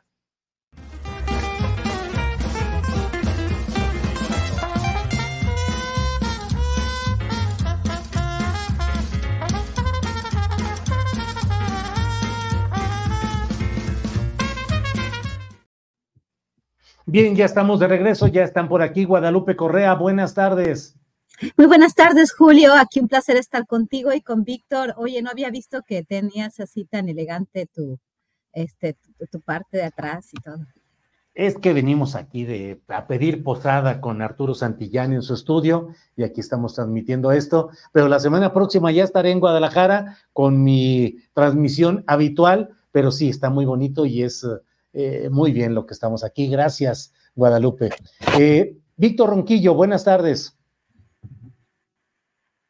Hola, buenas tardes, buenas tardes al público que amablemente nos sigue, nos escucha. También un saludo para Ricardo que ya se incorpora, para ti Julio y pues a gusto. A ver si, Víctor, andamos, se me hace que andamos con problemas de conexión de internet se está pasmando e interrumpiendo. Vamos a ver qué hacemos. Entonces, vamos, eh, saludos, Ricardo Ravelo. Hola Julio, buenas tardes. Eh, como siempre, un gusto acompañarte cada jueves. Este, un saludo a Guadalupe, a Víctor y también a la audiencia que nos está siguiendo. Bien, muchas gracias. Bueno, pues vamos a empezar, vamos con Guadalupe Correa Cabrera. Guadalupe, pues yo creo que uno de los temas principales que debemos de tocar en esta ocasión es el de la Suprema Corte de Justicia, que tiene muchos, muchos ángulos. Para ir avanzando en ellos, creo que podemos ir avanzando con respuestas más o menos rápidas para poder abordar todo el tema. De entrada, Guadalupe, un primer aspecto. ¿Qué opinas de la solicitud de renuncia del ministro Saldívar aduciendo Em, eh, causas graves que fueron su determinación de dejar el cargo y luego en el mismo día ser anunciada su incorporación a la campaña de Claudia Sheinbaum. ¿Qué opinas de este primer aspecto, Guadalupe? Sí, bueno, eh, Arturo Saldívar, eh, no sabemos cuáles son estas causas graves. De hecho, cuando él anuncia esto, yo me, me puse a pensar, bueno, si es una causa grave, probablemente el señor esté enfermo, tenga una enfermedad terminal y por eso él quiera pues regresar a su casa. Eh, pero parece ser que esto es un enroque político para probablemente, no lo sé, esto es una especulación meramente, pero en política se valen siempre las especulaciones, para que el presidente enviara una terna cuando lo vi que eh, salió, apareció con Claudia Sheinbaum, que la revista The Economist la presenta, presenta en su portada, ¿no? Si, lo, si recordamos la portada que, que, aparece hace un par de días, donde está ella, donde está Trump, la, la palomita, la guerra, el transhumanismo, bueno, hay muchas interpretaciones. Lo que sea, es interesante que la figura, ¿no? La, la, la, la sombra, la, figura de Claudia Sheinbaum aparezca en en la parte, este, pues, de, de enfrente. Y bueno, ya Tatiana Cloutier, todo el mundo parece eh, ya pensar que, va a ser Claudia, inclusive el, propio Marcelo Ebrard, y entonces no me, no me sorprende que Arturo Saldívar pues haya decidido continuar por otro camino del lado de la cuarta transformación, dándole pie quizás a una terna que va a durar más tiempo y donde este proyecto de la cuarta transformación va a tener más capacidad porque el presidente va a mandar a alguien de su plena confianza y eso lo hemos visto y lo vimos con la terna que mandó de Berta María Alcalde Luján, familia muy este, influyente en esta administración, eh, los, los apellidos Alcalde y Luján, Berta Luján, este, y Arturo, Arturo, ¿cómo se llama? Este, el, el padre de la secretaria de Gobernación. Arturo Alcalde, Arturo Alcalde. Arturo Alcalde, exactamente, familia muy como la familia Tadei, ¿no? En el estado de Sonora. Este, Lenia Batres Guadarrama, Batres Guadarrama, apellidos del el jefe de gobierno, eh, que sustituyó a Claudia Sheinbaum, y Marta Estela Ríos González, los tres con una cercanía muy importante al presidente de la República, a la cuarta transformación, y bueno, esto le puede asegurar a pues este proyecto transeccional que va a seguir teniendo una voz importante en la Suprema Corte de Justicia de la Nación. Millions of people have lost weight with personalized plans from Noom, like Evan, who can't stand salads and still lost 50 pounds. Salads generally for most people are the easy button, right? For me, that wasn't an option. I never really was a salad guy. That's just not who I am. But Noom worked for me. Get your personalized plan today at Noom.com. Real Noom user compensated to provide their story. In four weeks, the typical Noom user can expect to lose one to two pounds per week. Individual results may vary. I'm Sandra, and I'm just the professional your small business was looking for. But you didn't hire me because you didn't use LinkedIn jobs. LinkedIn has professionals you can't find anywhere else, including those who aren't actively looking for a new job but might be open to the perfect role, like me. In a given month, over 70% of LinkedIn users don't visit other leading job sites. So if you're not looking on LinkedIn, you'll miss out on great candidates like Sandra. Start hiring professionals like a professional. Post your free job on linkedin.com/people today. Bien. Eh, sobre este mismo tema que estamos tratando de abordar en diferentes eh, eh, aspectos y ángulos que tiene lo de la Corte de Justicia, en este caso referente a la solicitud de renuncia ya aprobada, pero ¿qué opinas de la causa grave y la renuncia de Saldívar? Ricardo Ravelo. Sí, eh, Julio, para mí es pues muy contradictorio esto de la renuncia de Saldívar, este, por más de una razón. En principio, porque bueno, pues eh, parece que ya no tuvo cabida en la Corte, o bien eh, fue invitado por Claudia Sheinbaum para incorporarse a su proyecto. Eh, más allá de estas situaciones, aquí el punto nodal, toral, es este, que Saldívar renunció a, ser ministro, pero mientras el Senado no le avalara la renuncia, eh, pues él seguía siendo ministro y siendo todavía ministro, sostuvo reuniones con Claudia Sheinbaum, eh, anunció que se iba a incorporar al proyecto de la cuarta transformación para hacer algo así como lo que no hizo en la Corte, como llevar a cabo en el próximo sexenio la reforma al Poder Judicial, pero él ya estaba haciendo una, pues llamémosle, suerte de proselitismo político siendo ministro de la Corte todavía, porque apenas ayer el, Senado de la República definió eh, el tema de su renuncia. Entonces, en tanto esto no ocurría, este, pues el señor seguía siendo ministro y siendo ministro estaba haciendo actividad política.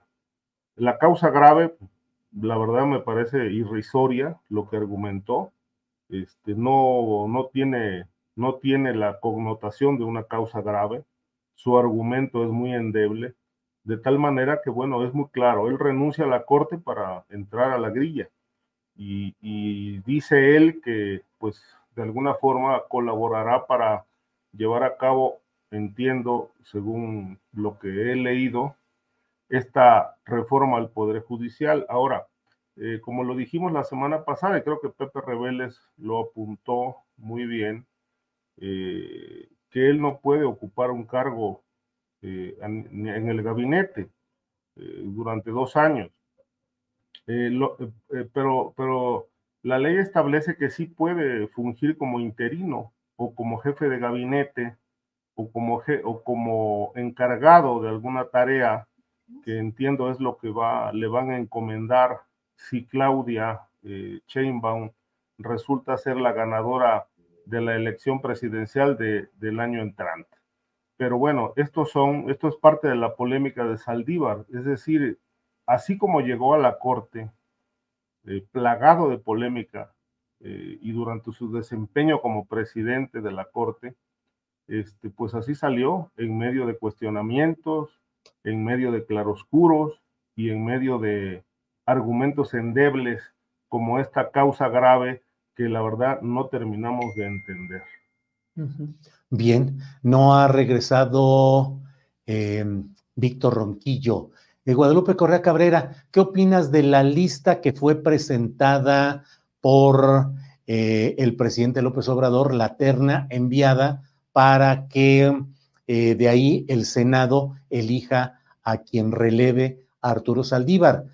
Una primera lectura ha sido muy insistente en señalar pues el, carácter absolutamente relacionado con el obradorismo, es decir, son parte de un núcleo absolutamente relacionado con el obradorismo, pero yo, por ejemplo, en la columna astillero he publicado que esto podría ser una especie de fusible, es decir, de esos eh, eh, instrumentos o esas instrumentaciones para que algo con una sobrecorriente, con un exceso de corriente, se funda e impida daño al sistema eléctrico en este caso, y que se esté enviando esta terna para que sea rechazada por la oposición y entonces López Obrador pueda mandar una segunda en la cual podría ya incluir, pues no sé, a la académica Magaloni, hay quienes dicen que incluso podría incluirse a la actual presidenta del Supremo Tribunal de Justicia de la Ciudad de México, eh, Ernestina Godoy, si no es reelecta.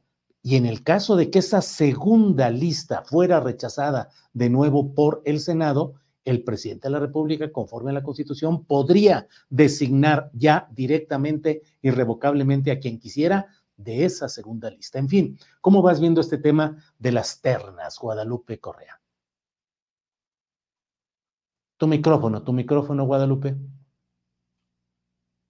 Definitivamente es una posibilidad, eh, la ha manejado tú y la ha manejado otras personas, hablando, por ejemplo, de, de Magaloni, a Magaloni se le, se le relaciona con, digamos, con el obradorismo, con la 4T, pero Magaloni también ha sido muy crítica, bastante crítica, y no pertenece necesariamente al grupo más cercano del presidente y al grupo más cercano y al que, y al que tendría el presidente más, más, con más, más confianza, ¿no? He escuchado muchas veces el tema, el, este, el, el nombre de Magaloni. Creo que la cuestión de Ernestina Godoy por ahí no podría ir. No lo sé, estamos especulando, ¿verdad? Son, son, son, son, ideas, ¿no? Que puede tener eh, cada quien, pero definitivamente es probable esto de la, de la segunda lista, ¿no? Para realmente que quede la persona que quiera el presidente y que empuje realmente a que esto, a que esto suceda, ¿no? A mí me llamó mucho la atención esta lista porque verdaderamente es una lista inaceptable, ¿no? De, de, muchos sentidos. Una es la hermana de la actual, este, pues, eh, secretaria de gobernación, que también, pues, eh, pues sorprende un poco, sorprendió un poco. No dudo de la capacidad de ninguna mujer, de ninguna manera, pero sí este influyentismo que el presidente prometía que no iba a haber el día de hoy cuando vi la terna, pues lo primero que me, me saltó, ¿no? Me saltaron estos nombres, inclusive María Estela Ríos González, pues que fue consejera jurídica del Ejecutivo Federal, y este y formó parte forma parte de esta terna, ¿no? O sea, los tres nombres me parecen muy, muy sui generis, muy cercanos, ¿no? Al presidente en particular, y bueno, esto levanta cejas, y yo puse en un, en un tuit, ¿no? Este, hubo un, eh, la, la, fundación, la, la, la, Fundeur RAE, eh, Javier Besos el 9 de noviembre había, había puesto lo que es la palabra influyentismo, y es un, en, un, en un blog, ¿no? De, de, pues de esta de, esta página donde, donde se expresan cómo, cómo las palabras tienen que, este, eh, cuáles son los significados de las diferentes, del español de las palabras, ¿no? Y este, la primera cita que hace este autor habla de que el presidente de México, esto fue en 2019, el, el blog, Andrés Manuel López Obrador declaró que no debe haber influyentismo. Es un término claramente emparentado por su significado con amiguismo, y nepotismo, es decir, remite a la práctica de influir en favor de personas próximas, sobre todo para ocupar cargos y puestos públicos. Entonces, esta terna es definitivamente un ejemplo de influyentismo y una, este, pues una bofetada, ¿no? A la meritocracia, al trabajo, a realmente eh, elegir a las personas que van a hacer el mejor trabajo, ¿no? En realidad se quiere un plan C, se quiere un control también del, este, del, del, Poder Judicial para poder avanzar un proyecto que solamente va a representar a un grupo, quizás una mayoría. Vamos a ver cómo funcionan las elecciones. Recordemos que Andrés Manuel López Obrador no va a estar en la boleta y quizás hay infladas algunas encuestas y, y, también hay muchas expectativas con que esto va a ser una aplanadora. No estamos seguros de ello, pero sí es posible lo que dices, pero el influyentismo a mí me parece que está en el punto y lo que quiere hacer Andrés Manuel y lo que pasó con esta, este, con esta renuncia, pues tiene que ver con esta continuidad. ¿Por qué? Porque lo que, le, lo que el, tiempo, ¿no? Que le, que le, que le, que le, que le quedaba este, al exministro de la Suprema Corte, pues Saldiva, pues era ya muy poco, ¿no? Y esto eh, como hablamos de periodos muy largos, hablamos de personas, eh, como ministro de la Suprema Corte, pues esto puede ser una jugada muy importante para el plan C del ahora presidente o lo que ahora se dice la cuarta transformación. Bien, Guadalupe, gracias. Ricardo Ravelo, ¿cómo ves este tema, esta terna que ha generado pues de inmediato muchas reacciones eh, críticas por la evidente cercanía con el obradorismo? Pero pregunto, Ricardo, ¿será ahora sí que plan con maña, o sea, enviar una terna que se sabe que no va a ser aprobada para luego mandar la segunda y poder designar de ahí. O algunos dicen, esta terna muestra el tamaño de la, del repudio, de la, del rechazo que tiene el presidente al funcionamiento actual de la Suprema Corte. En fin, ¿qué opinas de este tema de una terna y eventualmente dos ternas? Mira, eh, en, un régimen presidencialista como el que vivimos, porque este no ha cambiado, el presidente puede hacer lo que quiere. Es decir, si, si, el plan con maña este, es, es del presidente, bueno, pues seguramente él pedirá que no se apruebe. No lo va a determinar el Senado ni nada. Si él quiere que se apruebe, se va a aprobar. Este, es decir, esto no está sujeto a ninguna inteligencia de ningún miembro de las cámaras, en este caso del Senado. Es decir, la voluntad del presidente es la que se acata y se respeta eh, a pie juntillas en el Congreso, en este caso en la Cámara de Senadores. De tal manera que, bueno, pues siendo, si es plan con maña, pues lo más probable es que él pida, oye, voy a mandar esto, pero no lo apruebe, porque la, la, terna buena es la segunda o la tercera, o yo voy a nombrar directamente al ministro o a la ministra.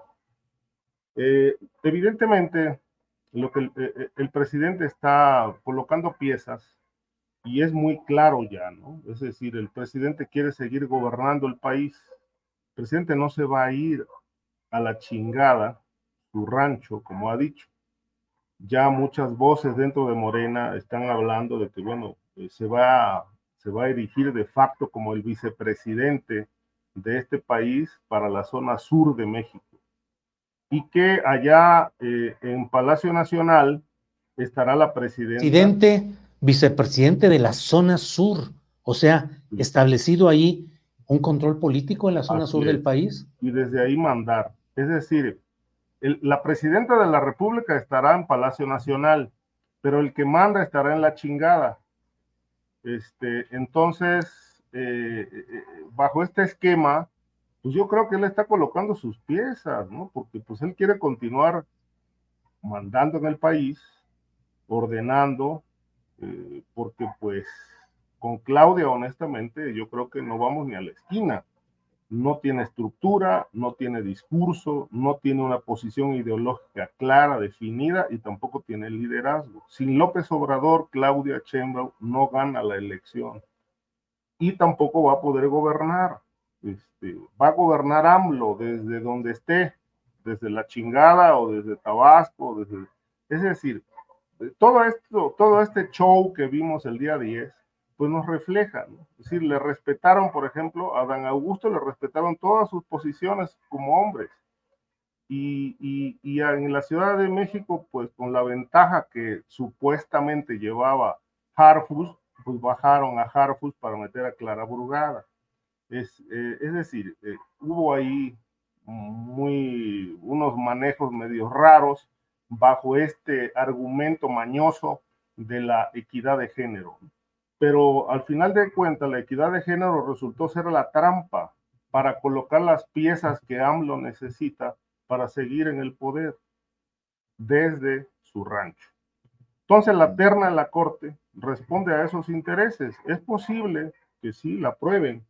Mm, son afines al presidente todas estas personas que, manejan, Berta María Alcalde, Lenia Batres, yo conocí a Lenia Batres y, no la conocí propiamente en, tareas políticas, la conocí eh, haciendo tareas de, archivo en la revista Proceso. Nosotros le, pedíamos como reporteros a Lenia Batres que nos, eh, nos allegara información de archivo cuando íbamos a algún estado a reportear un asunto. Ella se encargaba de eso. Estamos hablando de finales del año, pues no, por ahí del 93, 4. Ahí estaba Lenia Batres como empleada de la revista Proceso, haciendo trabajo de archivo para los reporteros de ese tiempo, entre ellos yo que ya estaba en la revista. Después, bueno, empezó a despuntar como en sus tareas políticas. Es una mujer de izquierda, dice ella, hermana del actual jefe de gobierno y ahora pues candidata a ser la sustituta del señor Saldívar. Pero bueno, es una terna, eh, pues, que son dedos, brazos, eh, oídos, ojos del presidente de la República. Lo más probable es que de esta terna salga eh, la, la, ministro, que será la pieza que AMLO necesita ahí porque dice él que a las anteriores o los anteriores que él nombró, pues no todos les respondieron, muchos o muchas le fallaron, dice él. Entonces necesita aliados, necesita aliados, ya tiene el control del poder del poder legislativo, porque pues ahí ahí manda el presidente y también quiere este obviamente tener el control del Poder Judicial y siento que, bueno, colocando piezas en el máximo tribunal para fines de la 4T, pues yo creo que está dando pasos bastante certeros para lograr realmente entronizarse como un expresidente con poder hegemónico a muy largo plazo. Bien, Ricardo Ravelo, déjame poner uno de estos stickers. Fuertes declaraciones, fuertes declaraciones de Ricardo Ravelo que dice que Andrés Manuel López Obrador quiere ser pues presidente o vicepresidente del sur del país y otras consideraciones. Está ya por aquí Víctor Ronquillo, ya está por aquí. Víctor, buenas tardes. Buenas tardes, le eh, quité la cámara a ver si te sí. problema, a fin de cuentas pues ya me conoce, ¿no? Es ¿no? Bueno, yo creo que hay, no hay por qué alarmarse. Al final de cuentas, la política, entre otras cosas, es posiciones, negociar, establecer favorables para gestionar acciones. Eso a mí me parece absolutamente natural y tampoco hay que sorprenderse de que personas afines a un proyecto, proyecto de la cuarta transformación, pues sean promovidos por quien eh, lo constituyó, lo construye y es parte esencial de ello. Yo creo que, que es así. A mí me parece que pues la oposición, la derecha y su discurso, pues se, se hacen un, un escándalo, ¿no? Y luego yo creo que también, pues yo no, yo no he escuchado al presidente en ningún momento dado hablar de una posible hegemonía y buscar un gobierno penal como lo pudo haber hecho Salinas o Porfirio Díaz. Yo insisto mucho en que no podemos atenernos a los rumores, no podemos atenernos a los supuestos trascendidos, veracidad para no causar desinformación. Eh, en relación a esto, bueno, creo que ha habido muchos momentos en, los, en donde López Obrador hubiera podido, pues, afincar un posible transeccional. Y esos momentos han tenido que ver en escenarios como el mismo Zócalo, que es un escenario clave en su gobierno, donde de pronto en alguna de las marchas a favor de su gobierno, pues el grito de la multitud era presidente, presidente, y, y él dijo, vamos a establecer una continuidad. Por otro lado, bueno, también es discutible este tema de que Claudia Sheinbaum tiene o no tiene proyecto, tiene o no tiene apreciaciones subjetivas. Al final de cuentas, si nos atenemos a los hechos, el gobierno de Claudia Sheinbaum en la ciudad se caracterizó por haber logrado ciertos, eh, mm, digamos, determinantes, como una mayor movilidad urbana. Muy importante. El tema de la seguridad, pues yo lo dejo a la según, es cierto, pero los datos indican que la criminalidad se disminuyó y en el tema del manejo en cuanto a la también fue notable y en ocasiones en contra de lo establecido por el doctor López Gatel. Eh, lo otro, eh, bueno, si uno compara, yo he hecho un discurso de Claudia Sheinbaum y el de Xochitl ¿no? a lo largo de estas semanas. Y al final de cuentas, pues aquí sí hay un, una, hasta el momento lo que ha establecido Claudia es la continuidad. Sí, se ha a la sombra de López Obrador, esperemos que haya eh, otro momento distinto de sus pronunciamientos políticos, pero el vacío del discurso de Xochitl Gálvez es asombroso y patético. Equidad de género, sí, es una maniobra, pues una maniobra política, pero no hay que olvidar que la equidad de género fue impuesta, me parece que con justa razón, por el INE, ¿no? Entonces, eh, digamos, eh, yo que no hay eh, elementos, y con eso concluyo, para considerar que hay un proyecto transeccional y que López Obrador está llevando piezas para desde ahí gobernar, no, está llevando piezas para que se mantenga. Y además hemos hablado de la crisis inicial y es evidente que los actuales eh, jueces que integran y magistrados que integran todo ese poder judicial, pues tienen una perspectiva venial y clasista. Bien, bien, Víctor, gracias. Víctor, que ha estado eh, fuera por problemas de su imagen, por problema de tecnología, de Internet. A lo mejor ahorita te escriben, Víctor, te escribe Alex, para ver si podemos conectarnos por teléfono, porque se sigue escuchando entrecortado levemente, pero sí de manera cíclica ahí se entrecorta.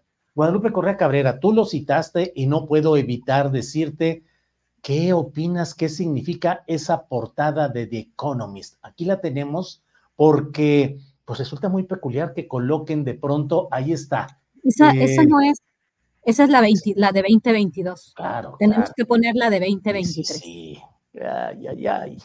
Bueno, vamos ahorita. Este sí es muy importante ponerla porque vamos a, podemos, este, eh, este, podemos analizar algunas cosas, ¿no? Sí, la envié por ahí, es eh, el 2024, es la imagen del 2024, la envió. Exacto, exactamente. la, tenemos ahí en la lista de Andrés. Exacto. Eh, sí, eh, y bueno, resulta muy peculiar por todo lo que implica con una serie eh, de acomodos visuales, gráficos, que suele hacer en algunos de estos casos anualmente la propia revista Economist, Economist, pero ahí hay una serie de cuestiones gráficas que vale la pena analizar y comentar. Déjame un segundo en lo que está. Aquí está. listo esto. Sí, sí, sí. Eh, es anual, sí, es anual este tipo de acomodos, ¿verdad? Este, sí, claro. Eh, este, ese es el, mundo, el mundo hacia el 2024. Eh, sí, ya, ya la tienes ahí, porque es que la, necesitaba, la necesitaba ver yo, entonces, para poder comentarla. Bueno, la tengo aquí yo en, en, de mí, pues no la vemos, pero es bien interesante, ¿no? En el medio hay una urna porque además The Economist como que sí, por eso mismo está Claudia Sheinbaum ahí. Están las elecciones en dos países, en Estados Unidos. Obviamente Estados Unidos es central aquí, ¿no? Porque estamos hablando obviamente de pues una de, de su papel en dos guerras importantes, ¿no? La guerra en Medio Oriente, este, bueno, el genocidio en Gaza, que no se puede decir de otra forma, y este, la guerra en Ucrania, ¿no? El fin de la guerra en Ucrania, el cese al fuego en Ucrania, y por el otro lado, pues no sabemos realmente lo que va a pasar en esa zona. Realmente a mí y a muchos nos tiene muy preocupada el escalamiento de este, de este conflicto, que se puede convertir en un conflicto mundial, de acuerdo a lo que dice el presidente de Turquía, este, y bueno, otros líderes de esta región, ¿no? ¿Qué va a pasar con Líbano? ¿Qué va a pasar con Siria? ¿Qué va a pasar con Yemen? Y bueno, aquí, pues atrás de esto, ¿no? Hay grandes capitales y otros actores muy importantes, cuál, cuál, va, cuál es el papel que está jugando y va a seguir jugando Irán, Rusia, China también, que ahorita pues pareciera ser que es el, es este, es el actor que está viendo, pero que sí está realmente, pues también ellos ganan con la guerra porque producen tecnologías y muchas cuestiones. ¿Qué pasa con la, con la, con la portada de Economist? Pues está obviamente Zelensky por un lado, eh, Vladimir Putin, está Trump y con un signo de interrogación, ¿será o no será Trump? Pero Claudia está ahí. Y es bien interesante. ¿Por qué? ¿Por qué?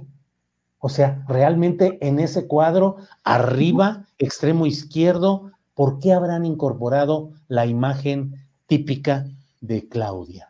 Porque estamos hablando de elecciones. Mira, si tú ves eh, lo que, lo que, cómo está la portada, en el medio está elecciones. México y Estados Unidos van a tener elecciones y lo que se vislumbra es que realmente la candidata más, más posible de ganar la elección es Claudia Sheinbaum. No hay duda de eso. Este, con, qué, ¿Con qué margen? Pues no sabemos, pero vemos cómo se están acomodando las cartas, vemos lo que sucede con Marcelo Ebrard, vemos el pésimo papel, el, el papel tan, tan, tan triste, ¿no? De, de, la oposición, de Xochitl Galvez, nada más se presenta y, y, es, es verdaderamente triste y, y, hasta dar un poco de risa lo que está sucediendo, cómo está también la alianza, ¿no? Desarticulada, el PRD, bueno, todo un problema. Entonces, Claudia está ahí, este, por supuesto, y por el otro lado... Que, por ejemplo, también están las elecciones de, Argentina, eh, Milei, está el reacomodo en España con Pedro Sánchez, que ya fue eh, por un nuevo periodo, eh, en fin, Sí, a Guadalupe. Yo, lo había perdido, pero bueno, también lo de España está muy interesante por toda la cuestión del separatismo catalán y realmente estos acuerdos que está teniendo Pedro Sánchez con los separatistas, que le van a costar mucho a España y que lo tienen también en un problema importante. Pero bueno,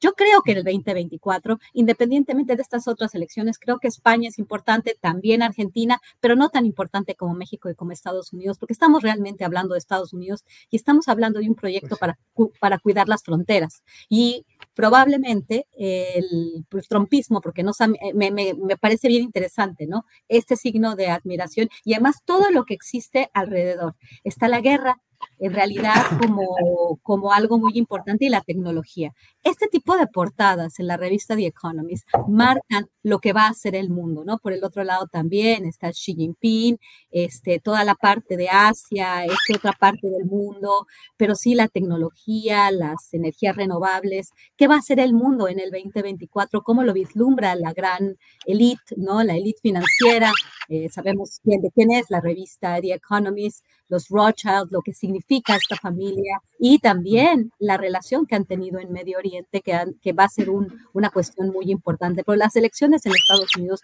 van a determinar la política exterior estadounidense y el futuro de la paz o la guerra en el mundo, ¿no? Esta, este, bueno, el tema de que estemos ahí en la, en la, en la, en la portada o de que esté Claudia Sheinbaum, pues se ha, se ha este, pues sobreinterpretado, se ha interpretado de distintas maneras, pero vamos a tener elecciones, vamos a ocupar un, papel importante en el discurso estadounidense. Ya lo han hecho los republicanos, lo va a hacer Trump, lo va a hacer Nikki Haley, que ya, bueno, ahorita están diciendo que puede ser la presidenta de, de, Israel, porque realmente muchas figuras políticas se están posicionando de una forma muy, muy directa con respecto al tema de Israel, los republicanos, la derecha, y, este, y bueno, esto va a ser realmente el polvorín del mundo, ¿no? Muy probablemente.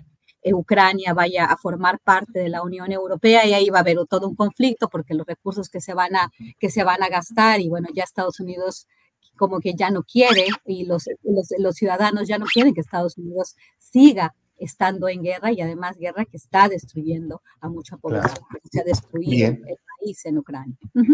Bien, gracias Guadalupe. Vamos a seguir adelante. Eh, Ricardo Ravelo. Eh, bueno, ya nos echamos aquí este rollo con esta portada que dice uno, bueno, un mundo nuevo en 2024, el mundo que viene, pero eh, pues vamos a estar viendo exactamente qué es lo que sucede. El presidente de México se ha reunido con el presidente de China, luego de acuerdos entre Estados Unidos y China que implican acciones fuertes contra la cuestión del fentanilo. ¿Qué consecuencias crees que puede haber de esa reunión China? Estados Unidos y ahora México, China. Ninguna, Julio. No le veo ninguna trascendencia a esto. el fentanilo seguirá fluyendo porque se necesita. Hay adictos, hay negocio. Y obviamente, bueno, pues lo que me atrevo a opinar es que ahí no fue una reunión para acordar que ya no manden precursores químicos ni nada de eso, porque bueno, se acaba el negocio. Es decir, no hay que dejar de ver que la droga, y sobre todo para quienes la distribuyen, eh, es un negocio global este, que implica muchísimos, muchísimos millones de euros o de dólares eh, que fortalecen o apuntalan economías endebles como las de México. Este, y obviamente hoy Estados Unidos tiene urgencia económica, tiene urgencia de guerra y tiene urgencia de, que la droga siga fluyendo. El acuerdo que nos dicen es, oye, ya no me mandes más fentanilo. No, yo creo que en el fondo el tema es, este, hay que continuar con esto porque las economías se nos están debilitando de tal manera que, bueno, pues este, si, se necesita, si hay consumidores, se necesita droga y obviamente se necesita lavar dinero para fortalecer las economías. Eh, se sigue lavando mucho dinero en el mundo, en Europa, en Asia, en Estados Unidos, en México, porque es parte del negocio y todo eso lo toleran los presidentes y lo saben. Yo no creo en estas reuniones ni cumbres, porque como hemos dicho, aquí no se llega a ningún acuerdo. Es, es una pantalla, solamente un descerebrado no se da cuenta de que, bueno, más allá de estas reuniones, pues la droga sigue fluyendo y va a seguir fluyendo porque, porque se trata de un negocio global que a todos los países les importa. Entonces, la, la, situación no va a cambiar, eh, la de México tampoco. Eh, hace rato decía lo de Claudia Chem, sí va a ganar. Yo no veo oposición porque la oposición está comprada es decir, otro, otra vez vuelvo a decir, solamente un descerebrado o alguien que tenga la boca retacada de dólares no ve una realidad que se llama negociación en política. Todo está amarrado para que Claudia Sheinbaum sea la presidenta de México. Este, Samuel García está amarrado para hacer la comparsa y Xochitl Galvez también va a ser la comparsa. Todo mundo va a actuar. Yo no entiendo por qué, por qué se siguen haciendo elecciones y finalmente las elecciones, no de ahora, sino de años atrás, se resuelven en el escritorio. López Obrador y ningún presidente ha dado pasos sin amarres y sin negociación. Y López Obrador lo hizo, por eso le salió todo bien, no porque sea mago ni sea un genio, sino porque todo se llama dinero y negociación. Esa es la política en México. Y por supuesto que la droga va a seguir fluyendo, los grupos criminales ahí seguirán, quien se revele se va a la cárcel o a Estados Unidos, pero quien no se revele seguirá impune como el Mayo Zambada, entre otros. De tal suerte que, bueno, yo no veo ningún cambio en el tema del fentanilo. Va a seguir corriendo por puertos, aeropuertos, aduanas, y bueno, pues va a seguir, es la continuidad.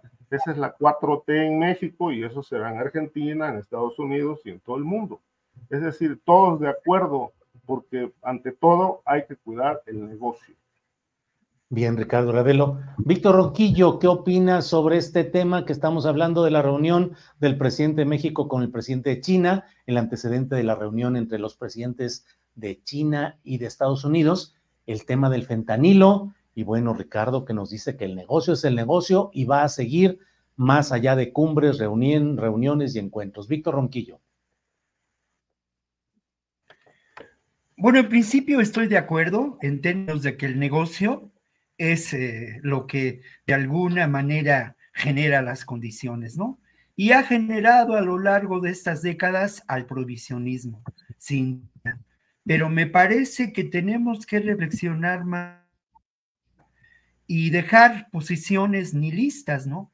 Que en el fondo de todo son posiciones en extremo conservadoras y niegan la posibilidad o la posibilidad de transformación en una la posibilidad de construir civilización en este mundo, ¿no? Creo que esas eh, posiciones eh, dejan mucho que desear y, dejan de lado que es un proceso histórico, incluso en términos lo que son las drogas.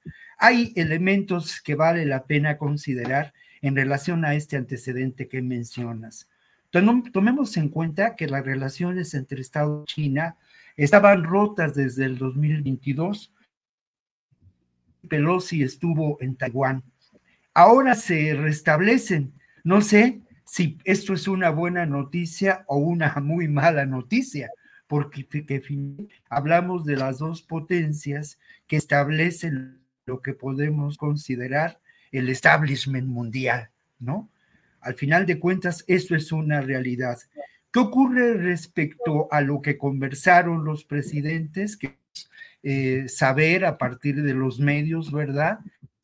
que conversaron los dos mandatarios de estos eh, grandes, de estas grandes potencias.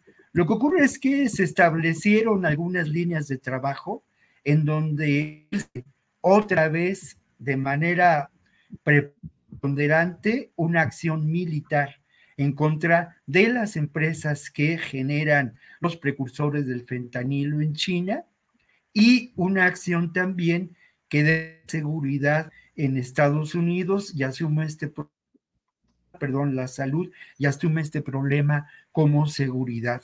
En medio de ello está México, con una posición francamente debilitada en términos de estos y en donde las propuestas de cambiar este paradigma en la relación México-Estados Unidos se caen.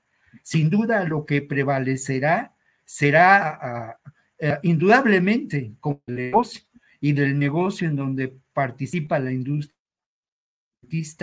lo que seguirá es la persecución e, y el prohibicionismo.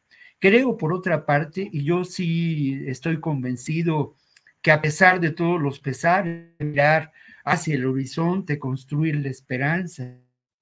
Y me parece que las posiciones de gobiernos progresistas, como ocurre con Colombia y México, por cierto, los más afectados por la guerra contra las drogas, y sumar a ello nuevas acciones y una relación con Estados Unidos y las agencias de inteligencia de Estados Unidos.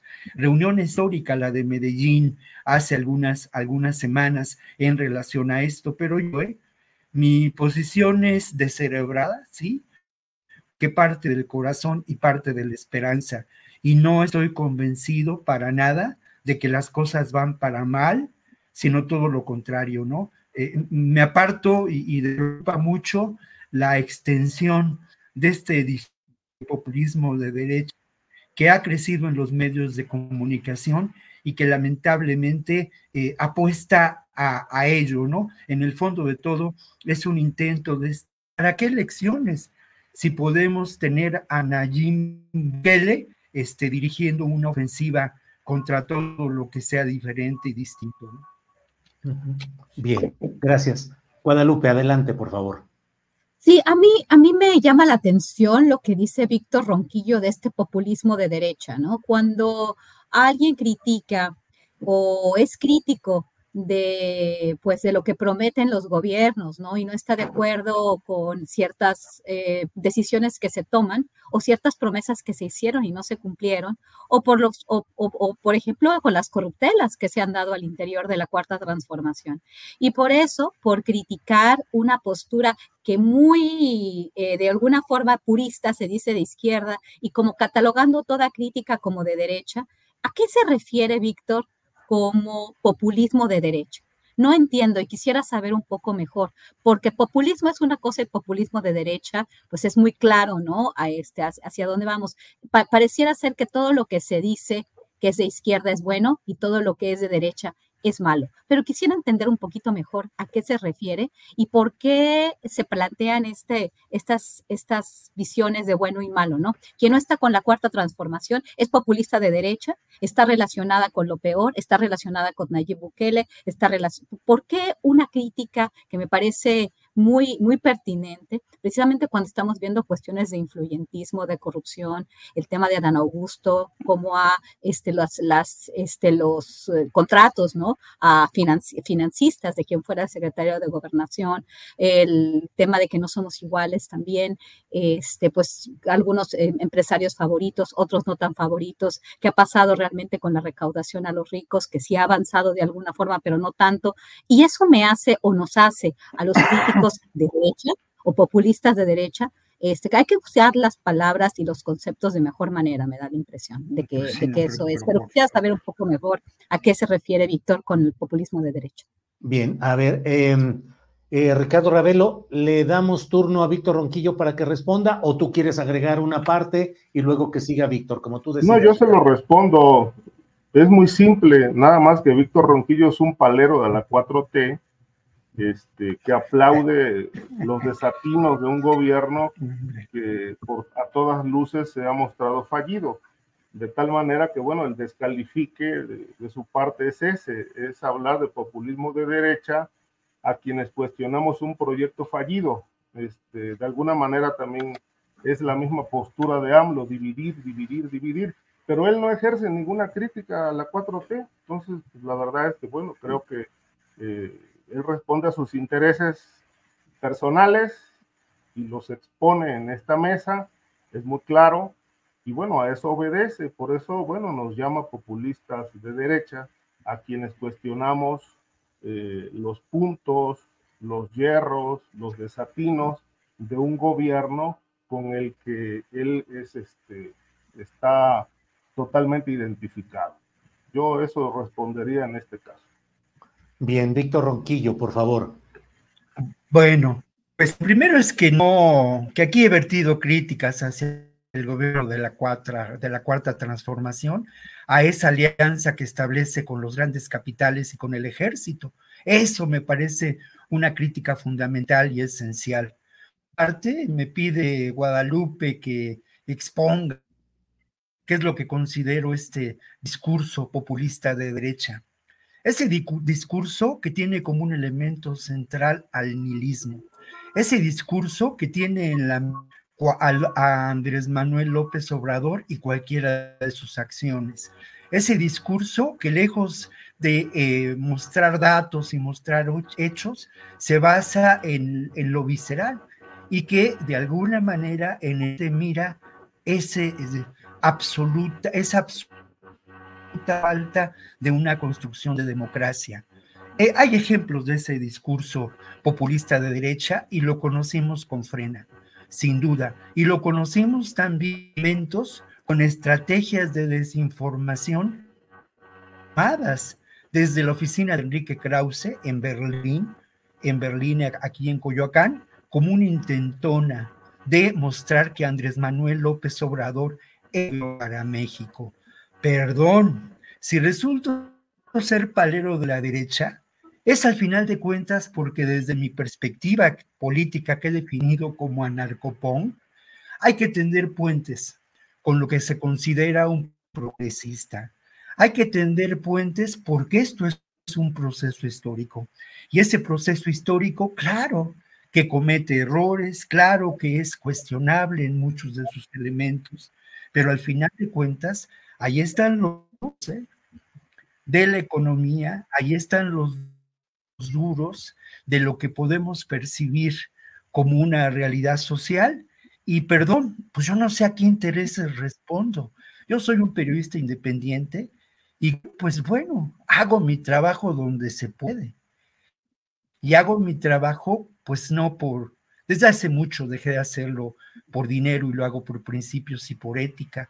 Lo hago en Canal 21, que es parte de la televisión pública, espacio que, que, que, desarrollo, que genero, ha habido cuestionamientos a las acciones eh, de ingobernabilidad que están presentes en Guerrero y que generan desplazamiento. Aquí mismo y en ese programa he hablado de cómo este gobierno ha sido incapaz de desmontar la articulación entre los grupos del crimen organizado, los políticos corruptos, muchas veces ligados eh, antes al PRD y a Morena, como ocurrió, y, eh, y lo que puede considerarse los empresarios beneficiarios de ello. He cuestionado al gobierno actual de Tamaulipas y también he señalado los graves errores políticos de Evelyn Salgado y del gobernador de Chiapas, dos estados en los que existe una enorme ingobernabilidad. Y en cuanto a Andrés Manuel López Obrador, lo he señalado y lo he reiterado muchas veces. Es cierto, ¿no? Eliges con quién gobernar. Y es cuestionable que las alianzas políticas de López Obrador hayan sido con el ejército, que para mí tiene las manos, y con los grandes empresarios, que de alguna manera se beneficiaron del neoliberalismo, como Carlos Slim. Bien, gracias, Víctor Guadalupe. Adelante. Guadalupe. decir algo muy, muy, muy brevemente. Populismo de derecha. Populismo de derecha es algo muy claro y tiene que ver, por ejemplo, para, es mejor poner ejemplos, como Donald Trump apela a un movimiento popular, el movimiento MAGA, Make America Great Again. Él, él, concibe eh, las necesidades y las entiende bastante bien de un núcleo que este, dejó de tener su sueño americano por ver hacer América grande, hablando de un tema popular, ¿no? El pueblo, el pueblo, pero es un proyecto claramente de derecha un proyecto xenófobo, un proyecto este, eh, aislacionista, un proyecto de eh, de, este, obviamente, estar bien, de alguna forma, con este populismo, pero apoyar un proyecto conservador eh, a, la, a, la, a, la, estadounidense. De que, eh, por eso no entendí por qué cuando critica uno a Andrés Manuel López Obrador, la palabra populismo se encuentra en el, en el léxico. Por eso te pregunté, Víctor, no estoy diciendo ni, ni tampoco estoy cuestionando tus críticas, simplemente me llamó la atención por qué se utilizó este término. Nada más, nada más quería eh, hacer preciso por, por, qué mi pregunta, ¿no? Eh, Ricardo, sobre este tema, ¿algo más? Sí, el, yo no este, considero que Víctor eh, haya sido durante el tiempo que hemos estado aquí un crítico consistente, vertical, claro, ha dado bandazos, o sea, critica cuando ya no tiene otra opción, pero cuando tiene toda la cancha, este, pues es puro aplauso a la 4T. A mí me parece vergonzoso porque la gente se da cuenta. Es decir, quienes reconocen ese trabajo, nada más los que están con la 4T, es decir, el público que más o menos piensa, pues, realmente tiene, ha tenido reacciones porque pues, se da cuenta de que una cosa es el punto de vista de Víctor Ronquillo y otra cosa es la realidad. Es decir, su posición es una y la del país es otra. Y entonces, pues yo no sé si esto obedece a una verdadera convicción o a otras razones. Pero lo cierto es que, bueno, su crítica, por lo menos desde mi punto de vista, no ha sido consistente, vertical, no tiene una sola posición, nada más va de acuerdo cómo se mueve el viento, cómo se manejan las corrientes. Y eso me parece a mí que es una postura de un periodista. Un periodista serio empieza respetándose a sí mismo. Víctor. A ver, esto sí es muy y muy violento, ¿eh? Perdón, perdón, pero pues de mi trabajo habla todo lo que he publicado y todo lo que he realizado. Y por otra parte, perdón, pero hay que entender que el ejercicio del crítico es flexible y dar bandazos a mí me parece acertado. Y eh, lejos de ello, si tú dices que ha habido inconsistencia, yo me siento satisfecho por esa inconsistencia. Precisamente mi pensamiento no es, es un pensamiento abierto, es un pensamiento reflexivo e insisto, yo creo que hay que tender puentes. Por otra parte, yo no creo que el público a veces piensa. Yo creo que el público piensa. Y yo asumo con respeto, pues, eh, las posiciones que no, que no comparto. Y por otro lado, pues bueno, también asumo con respeto las posiciones del público que comparten mi punto de vista. Pero no se trata de un concurso de se trata de aprovechar este espacio para un ejercicio de periodismo riguroso, crítico, informado y no para construir pues discursos de odio que desde mi punto de vista lo único que es irritación social, lo que es muy grave y lo que es muy peligroso en este país donde la derecha ha ido construyendo esa irritación social que puede devenir en violencia. Por fortuna, tienen, eh, han tenido un cauce distinto porque hay 30 millones de votos que respaldan a este proyecto político.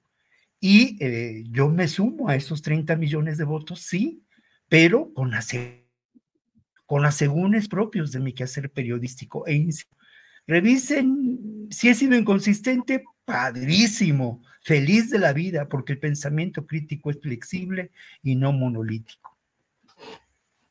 Bien, bueno, pues creo que por ahí podemos ir eh, ya cerrando este episodio en el cual con palabras y con señalamientos, eh, cada cual correspondiente a su punto de vista, pues se han planteado aquí este tema con respeto, con un diálogo que puede ser intenso, pero siempre, bueno, con el planteamiento de lo que pensamos y lo que sostenemos.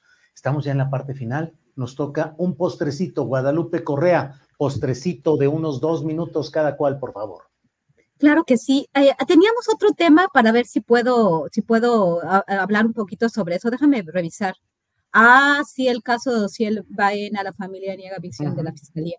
Sí, el caso del magistrado y bueno, quiero hacer una, un señalamiento muy importante.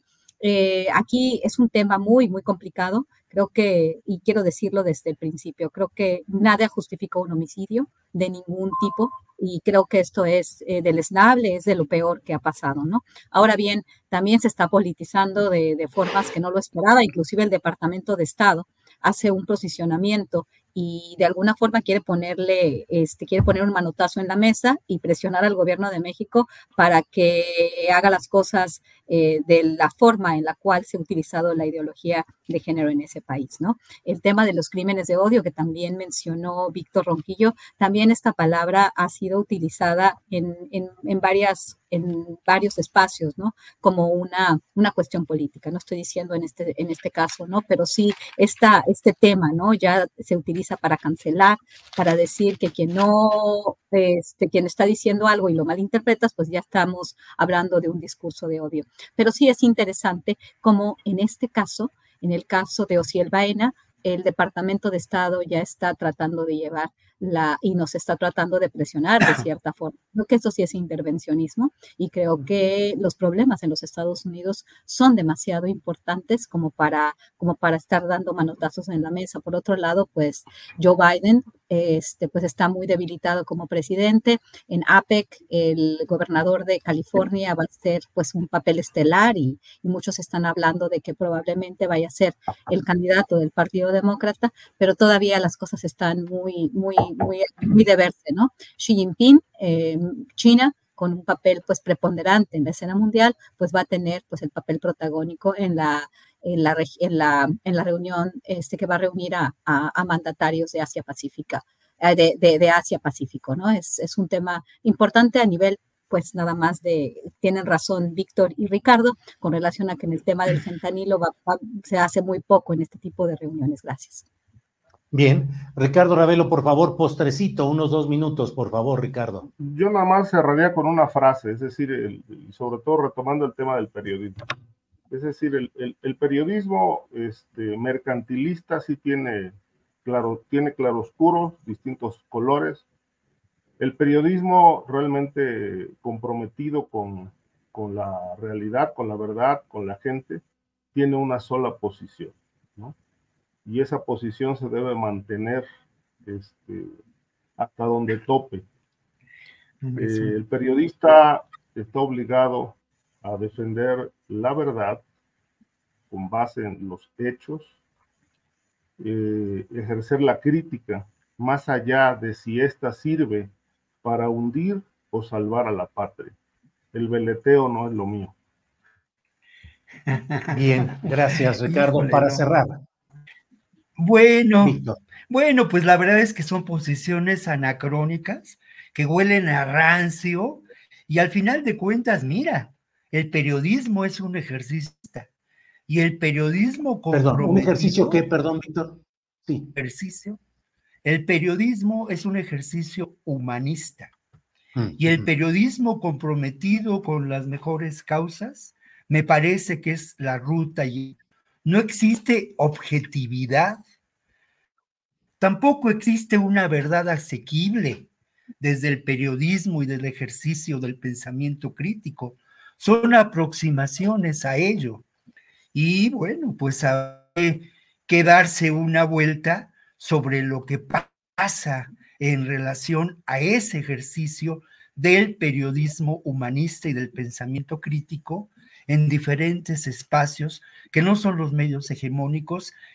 Pues esto de la verdad y estas cosas, pues suena muy bien, pero son solo frases. Yo me suscribo a ese periodismo que asume lo suyo con un compromiso por lo que considera justo, que no tiene miedo y que considera el periodismo como un humanismo. Pero, pero no quiero cerrar con estas cosas y estas divagaciones que nos alejan de lo que realmente hay que decir. Y lo que realmente hay que decir en este postrecito dulce es que yo invito a las personas que nos han escuchado hoy que se den un una vuelta por las librerías independientes de la Ciudad de México, que se atrevan a eh, leer literatura generada por las editoriales independientes con alguna feria de libro. Y por otra parte, yo quiero recomendar sobre todo a la librería Antonia, ahí en la Condesa, que es una librería, pues digamos, de viejo, pero es una librería que tiene un lema que a mí me encanta. Los, los libros tienen muchas vidas. Démosle una vida distinta a esos libros. Y yo, bueno, ya abundaría mucho recomendando tres o cuatro libros que me encontré de Benedetti, ¿no? Que me encontré de Luis Racio y de Manolo Vázquez Montalbán. Pues ahí estamos. Bien. Bien, gracias, Víctor. Bueno, pues llegamos al final. Son las tres de la tarde, justamente. Guadalupe, Ricardo y Víctor. Muchas gracias y seguimos adelante con este ejercicio que hemos mantenido a lo largo de, de un buen tiempo de exponer nuestro punto de vista con honestidad, con libertad, aquí en este espacio en el cual el diálogo y el debate son bienvenidos. Guadalupe, Ricardo y Víctor, gracias. Hasta pronto. Gracias, buen fin de semana. Gracias, hasta luego, que les vaya muy bien a todos. Nos vemos el próximo jueves. Igualmente. Bien, pues son las tres de la tarde con un minuto. Déjeme decirle que eh, en Jalisco, en la carretera Santa Rosa, La Barca, eh, en un tramo, dicen, a 40, 50 kilómetros de mm, Ocotlán, se dio un enfrentamiento la tarde de hoy eh, entre Policía Estatal y Guardia Nacional. Eh, hubo un enfrentamiento, se reportaron bloqueos en la carretera Santa Rosa, aunque se aseguró que está controlado el, eh, ya la situación, pero ha habido este enfrentamiento, este choque a balazos, un narcobloqueo, ahí estuvieron las policías estatal y la Guardia Nacional y grupos que se irá sabiendo y conociendo exactamente. El comunicado oficial del gobierno de Ocotlán dice estamos pasando momentos difíciles en nuestro municipio. Por ahora la prioridad es mantenernos resguardados y en alerta. La relatoría de los hechos corresponde y será llevada a cabo por la Fiscalía del Estado y la Guardia Nacional. Dice el gobierno de Ocotlán, les pido a todos que se mantengan en resguardo en sus casas hasta que las dependencias nos garanticen la seguridad que merecemos. Bueno, pues eso es lo que está sucediendo ahí. Y déjeme ir con otro tema. Em, sanción del Tribunal Electoral a la académica y escritora Denise Dresser por violencia política de género, por señalamientos contra la diputada federal Andrea Chávez, quien ha puesto este tuit en el cual eh, pues fija una postura eh, respecto a este tema que ha estado siendo muy manejado en las diferentes um, eh, espacios. Eh, dice Andrea Chávez, dice, ya es oficial, Denise Dresser cometió violencia política de género en mi contra, así lo determinó por unanimidad el Tribunal Electoral del Poder Judicial de la Federación. Según las y los magistrados, sus palabras en televisión de Denise Dresser, donde me inventa un noviazgo con un dirigente político al que, según ella, debo mi cargo, los magistrados dijeron, estuvieron cargadas de violencia simbólica, psicológica y verbal basadas en estereotipos de género. Con ello, dice Andrea Chávez, se vulneraron mis derechos político-electorales con ataques a mi vida privada y a mi condición de mujer. Para reparar el daño que buscó causarle a mi carrera, a mi familia, a mi pareja, a su propia hija y a todas las mujeres que hacemos política, el Tribunal Electoral ha determinado las siguientes sanciones. Uno, Denise Dresser debe pagar una multa de 20 mil 748 pesos. Dos, Denise Dresser deberá disculparse públicamente conmigo. Tres, Denise Dresser deberá tomar un curso sobre violencia de género para que abandone sus eh, actitudes misóginas con las que busca dañar a otras mujeres. Además, deberá pagarlo ella.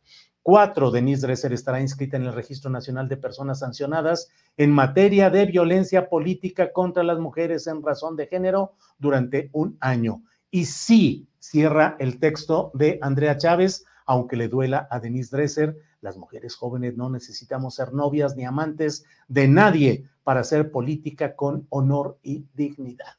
Pues es lo que ha escrito Andrea Chávez y ese es el resolutivo del Tribunal Electoral. Bueno, pues para ir cerrando, vamos con Alex Fernanda que nos tiene información todavía de estas horas, de estos minutos. Alex, ¿qué tenemos? Julio, pues mira, aquí tengo una nota que dice lo siguiente asesinan al fotoreportero del Heraldo de Juárez en Chihuahua. Ismael Villagómez, fotoreportero del Heraldo de Juárez, fue asesinado la madrugada de este jueves en las inmediaciones de la colonia fronteriza eh, Alta en Ciudad Juárez, Chihuahua. Elementos de la agencia de investigación ya trabajan en el caso y en coordinación con la Fiscalía de la Zona Norte, así como la Secretaría de Seguridad Pública Estatal, se trabaja en definir las rutas que, las rutas que siguió el vehículo de Villagómez hasta terminar estacionado en el sitio donde quedó su cuerpo. Entonces, toda la información la pueden encontrar en juliastillero.com. Y Julio, antes de despedirme, te quiero hacer una pregunta. ¿Qué es eso del colegio de bachilleres? Julio, ¿cuál es tu antojito mexicano favorito?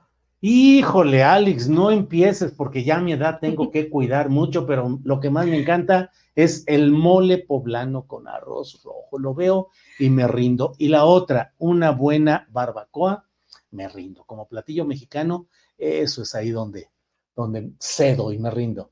Mira, te voy a decir porque te pregunto, porque en México cada 16 de noviembre se celebra el Día Nacional de la Gastronomía Mexicana y es reconocida a nivel internacional no solo por sus sabores, sino por el proceso de cada uno de sus ingredientes. ¿Cómo ves? Entonces, ándale, bueno. Allá tenemos un pretexto para comer tacos, para comer pozole, o ahí está todo rico. Ni empieces que se nos llena por aquí ahorita todo el chat de los comentarios, de veras que se establece una especie de competencia nacional de ver dónde hace, dónde se hace la mejor barbacoa, de dónde viene, que si de Hidalgo, que si en Jalisco, allá en Guadalajara hay un lugar que se llama las uh, siete esquinas, uh -huh. que es un lugar donde venden una birria de chivo, de borrego, este, sabrosísima, pero así hay mucho por ahí. Muy bien, Julio, ya ves, te estoy diciendo. Mira, eh, Julio, te recomendamos la barbacoa del Pica en Hidalgo. Eh, pues sí, así está eso.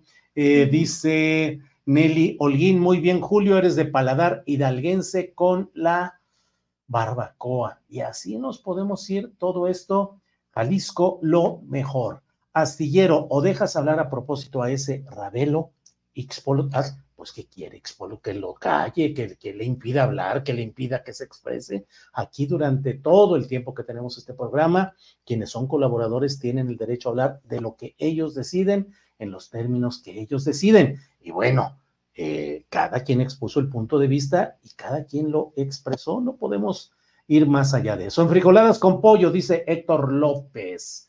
Ya ves, ya Aquí, ves. mira, Julio, el mejor mole en Oaxaca. Aquí Y Sandra Barranco dice no. Bueno, sí, y mira. eh, Ay, bueno, perdón. No, Te lo no, pues quité, ya, ¿verdad? ya nos- ya Perdón. este, así es, Julio, el mejor pole- mole poblano. Eh, saludos desde Puebla. Eh, de todo hay por aquí. No debió caer en la profesión. Víctor, nos hace el programa de ver qué opina. Eh, bueno, eh, pues como hemos dicho, hay muchas, muchos comentarios. Eh, te viste tibio, Julio Ravelo los insultó, insultó a tu compañero Ronquillo, Edith Hernández, que quería que saltara. ¡Ay! ¿Cómo me voy a ver tibio si yo no expuse ningún punto de vista? Yo he dicho más de una vez que aquí hacemos todo para que los invitados puedan exponer sus puntos de vista. Víctor Ronquillo los expresó, eh, Ricardo Ravelo los suyos y Guadalupe Correa, y deben de seguir haciéndolo porque no vamos a estar aquí eh, censurando o estableciendo eh, algún tipo de... mm, a ver, aquí nos dicen, Julio, son las nueve esquinas, muy rica la birria, dice Arcelia González. Sí, las nueve esquinas. Creo que las siete esquinas es allá en San Luis Potosí, donde hay un lugar que se llama el Cielo Potosino o algo así, donde venden un pozole muy sabroso. Ya ves, Alex, lo que estás provocando, ya vámonos de inmediato a comer, que ya se puso sabroso aquí el asuntito. Así es, Julio, ya nada más para recordar a, a nuestro chat, que recuerden que pues es un chat libre de odio y todos podemos emitir nuestras opiniones, pero siempre con mucho respeto. Mira, aquí nos dice Los María ah, Andrino. Así es, Julio, por eso vemos tu programa, por la libertad de opinar. Gracias. Entonces recuerden, todos hay que opinar, pero con mucho respeto.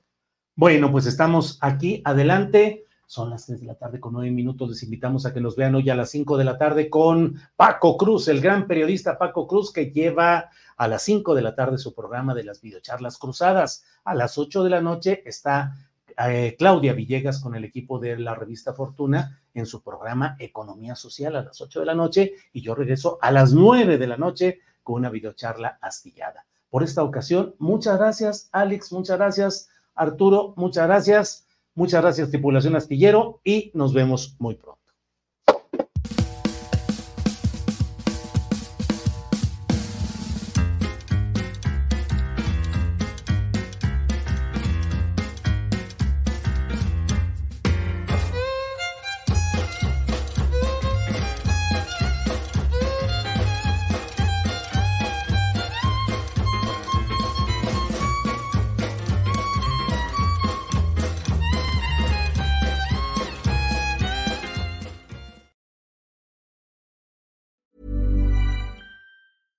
Selling a little or a lot?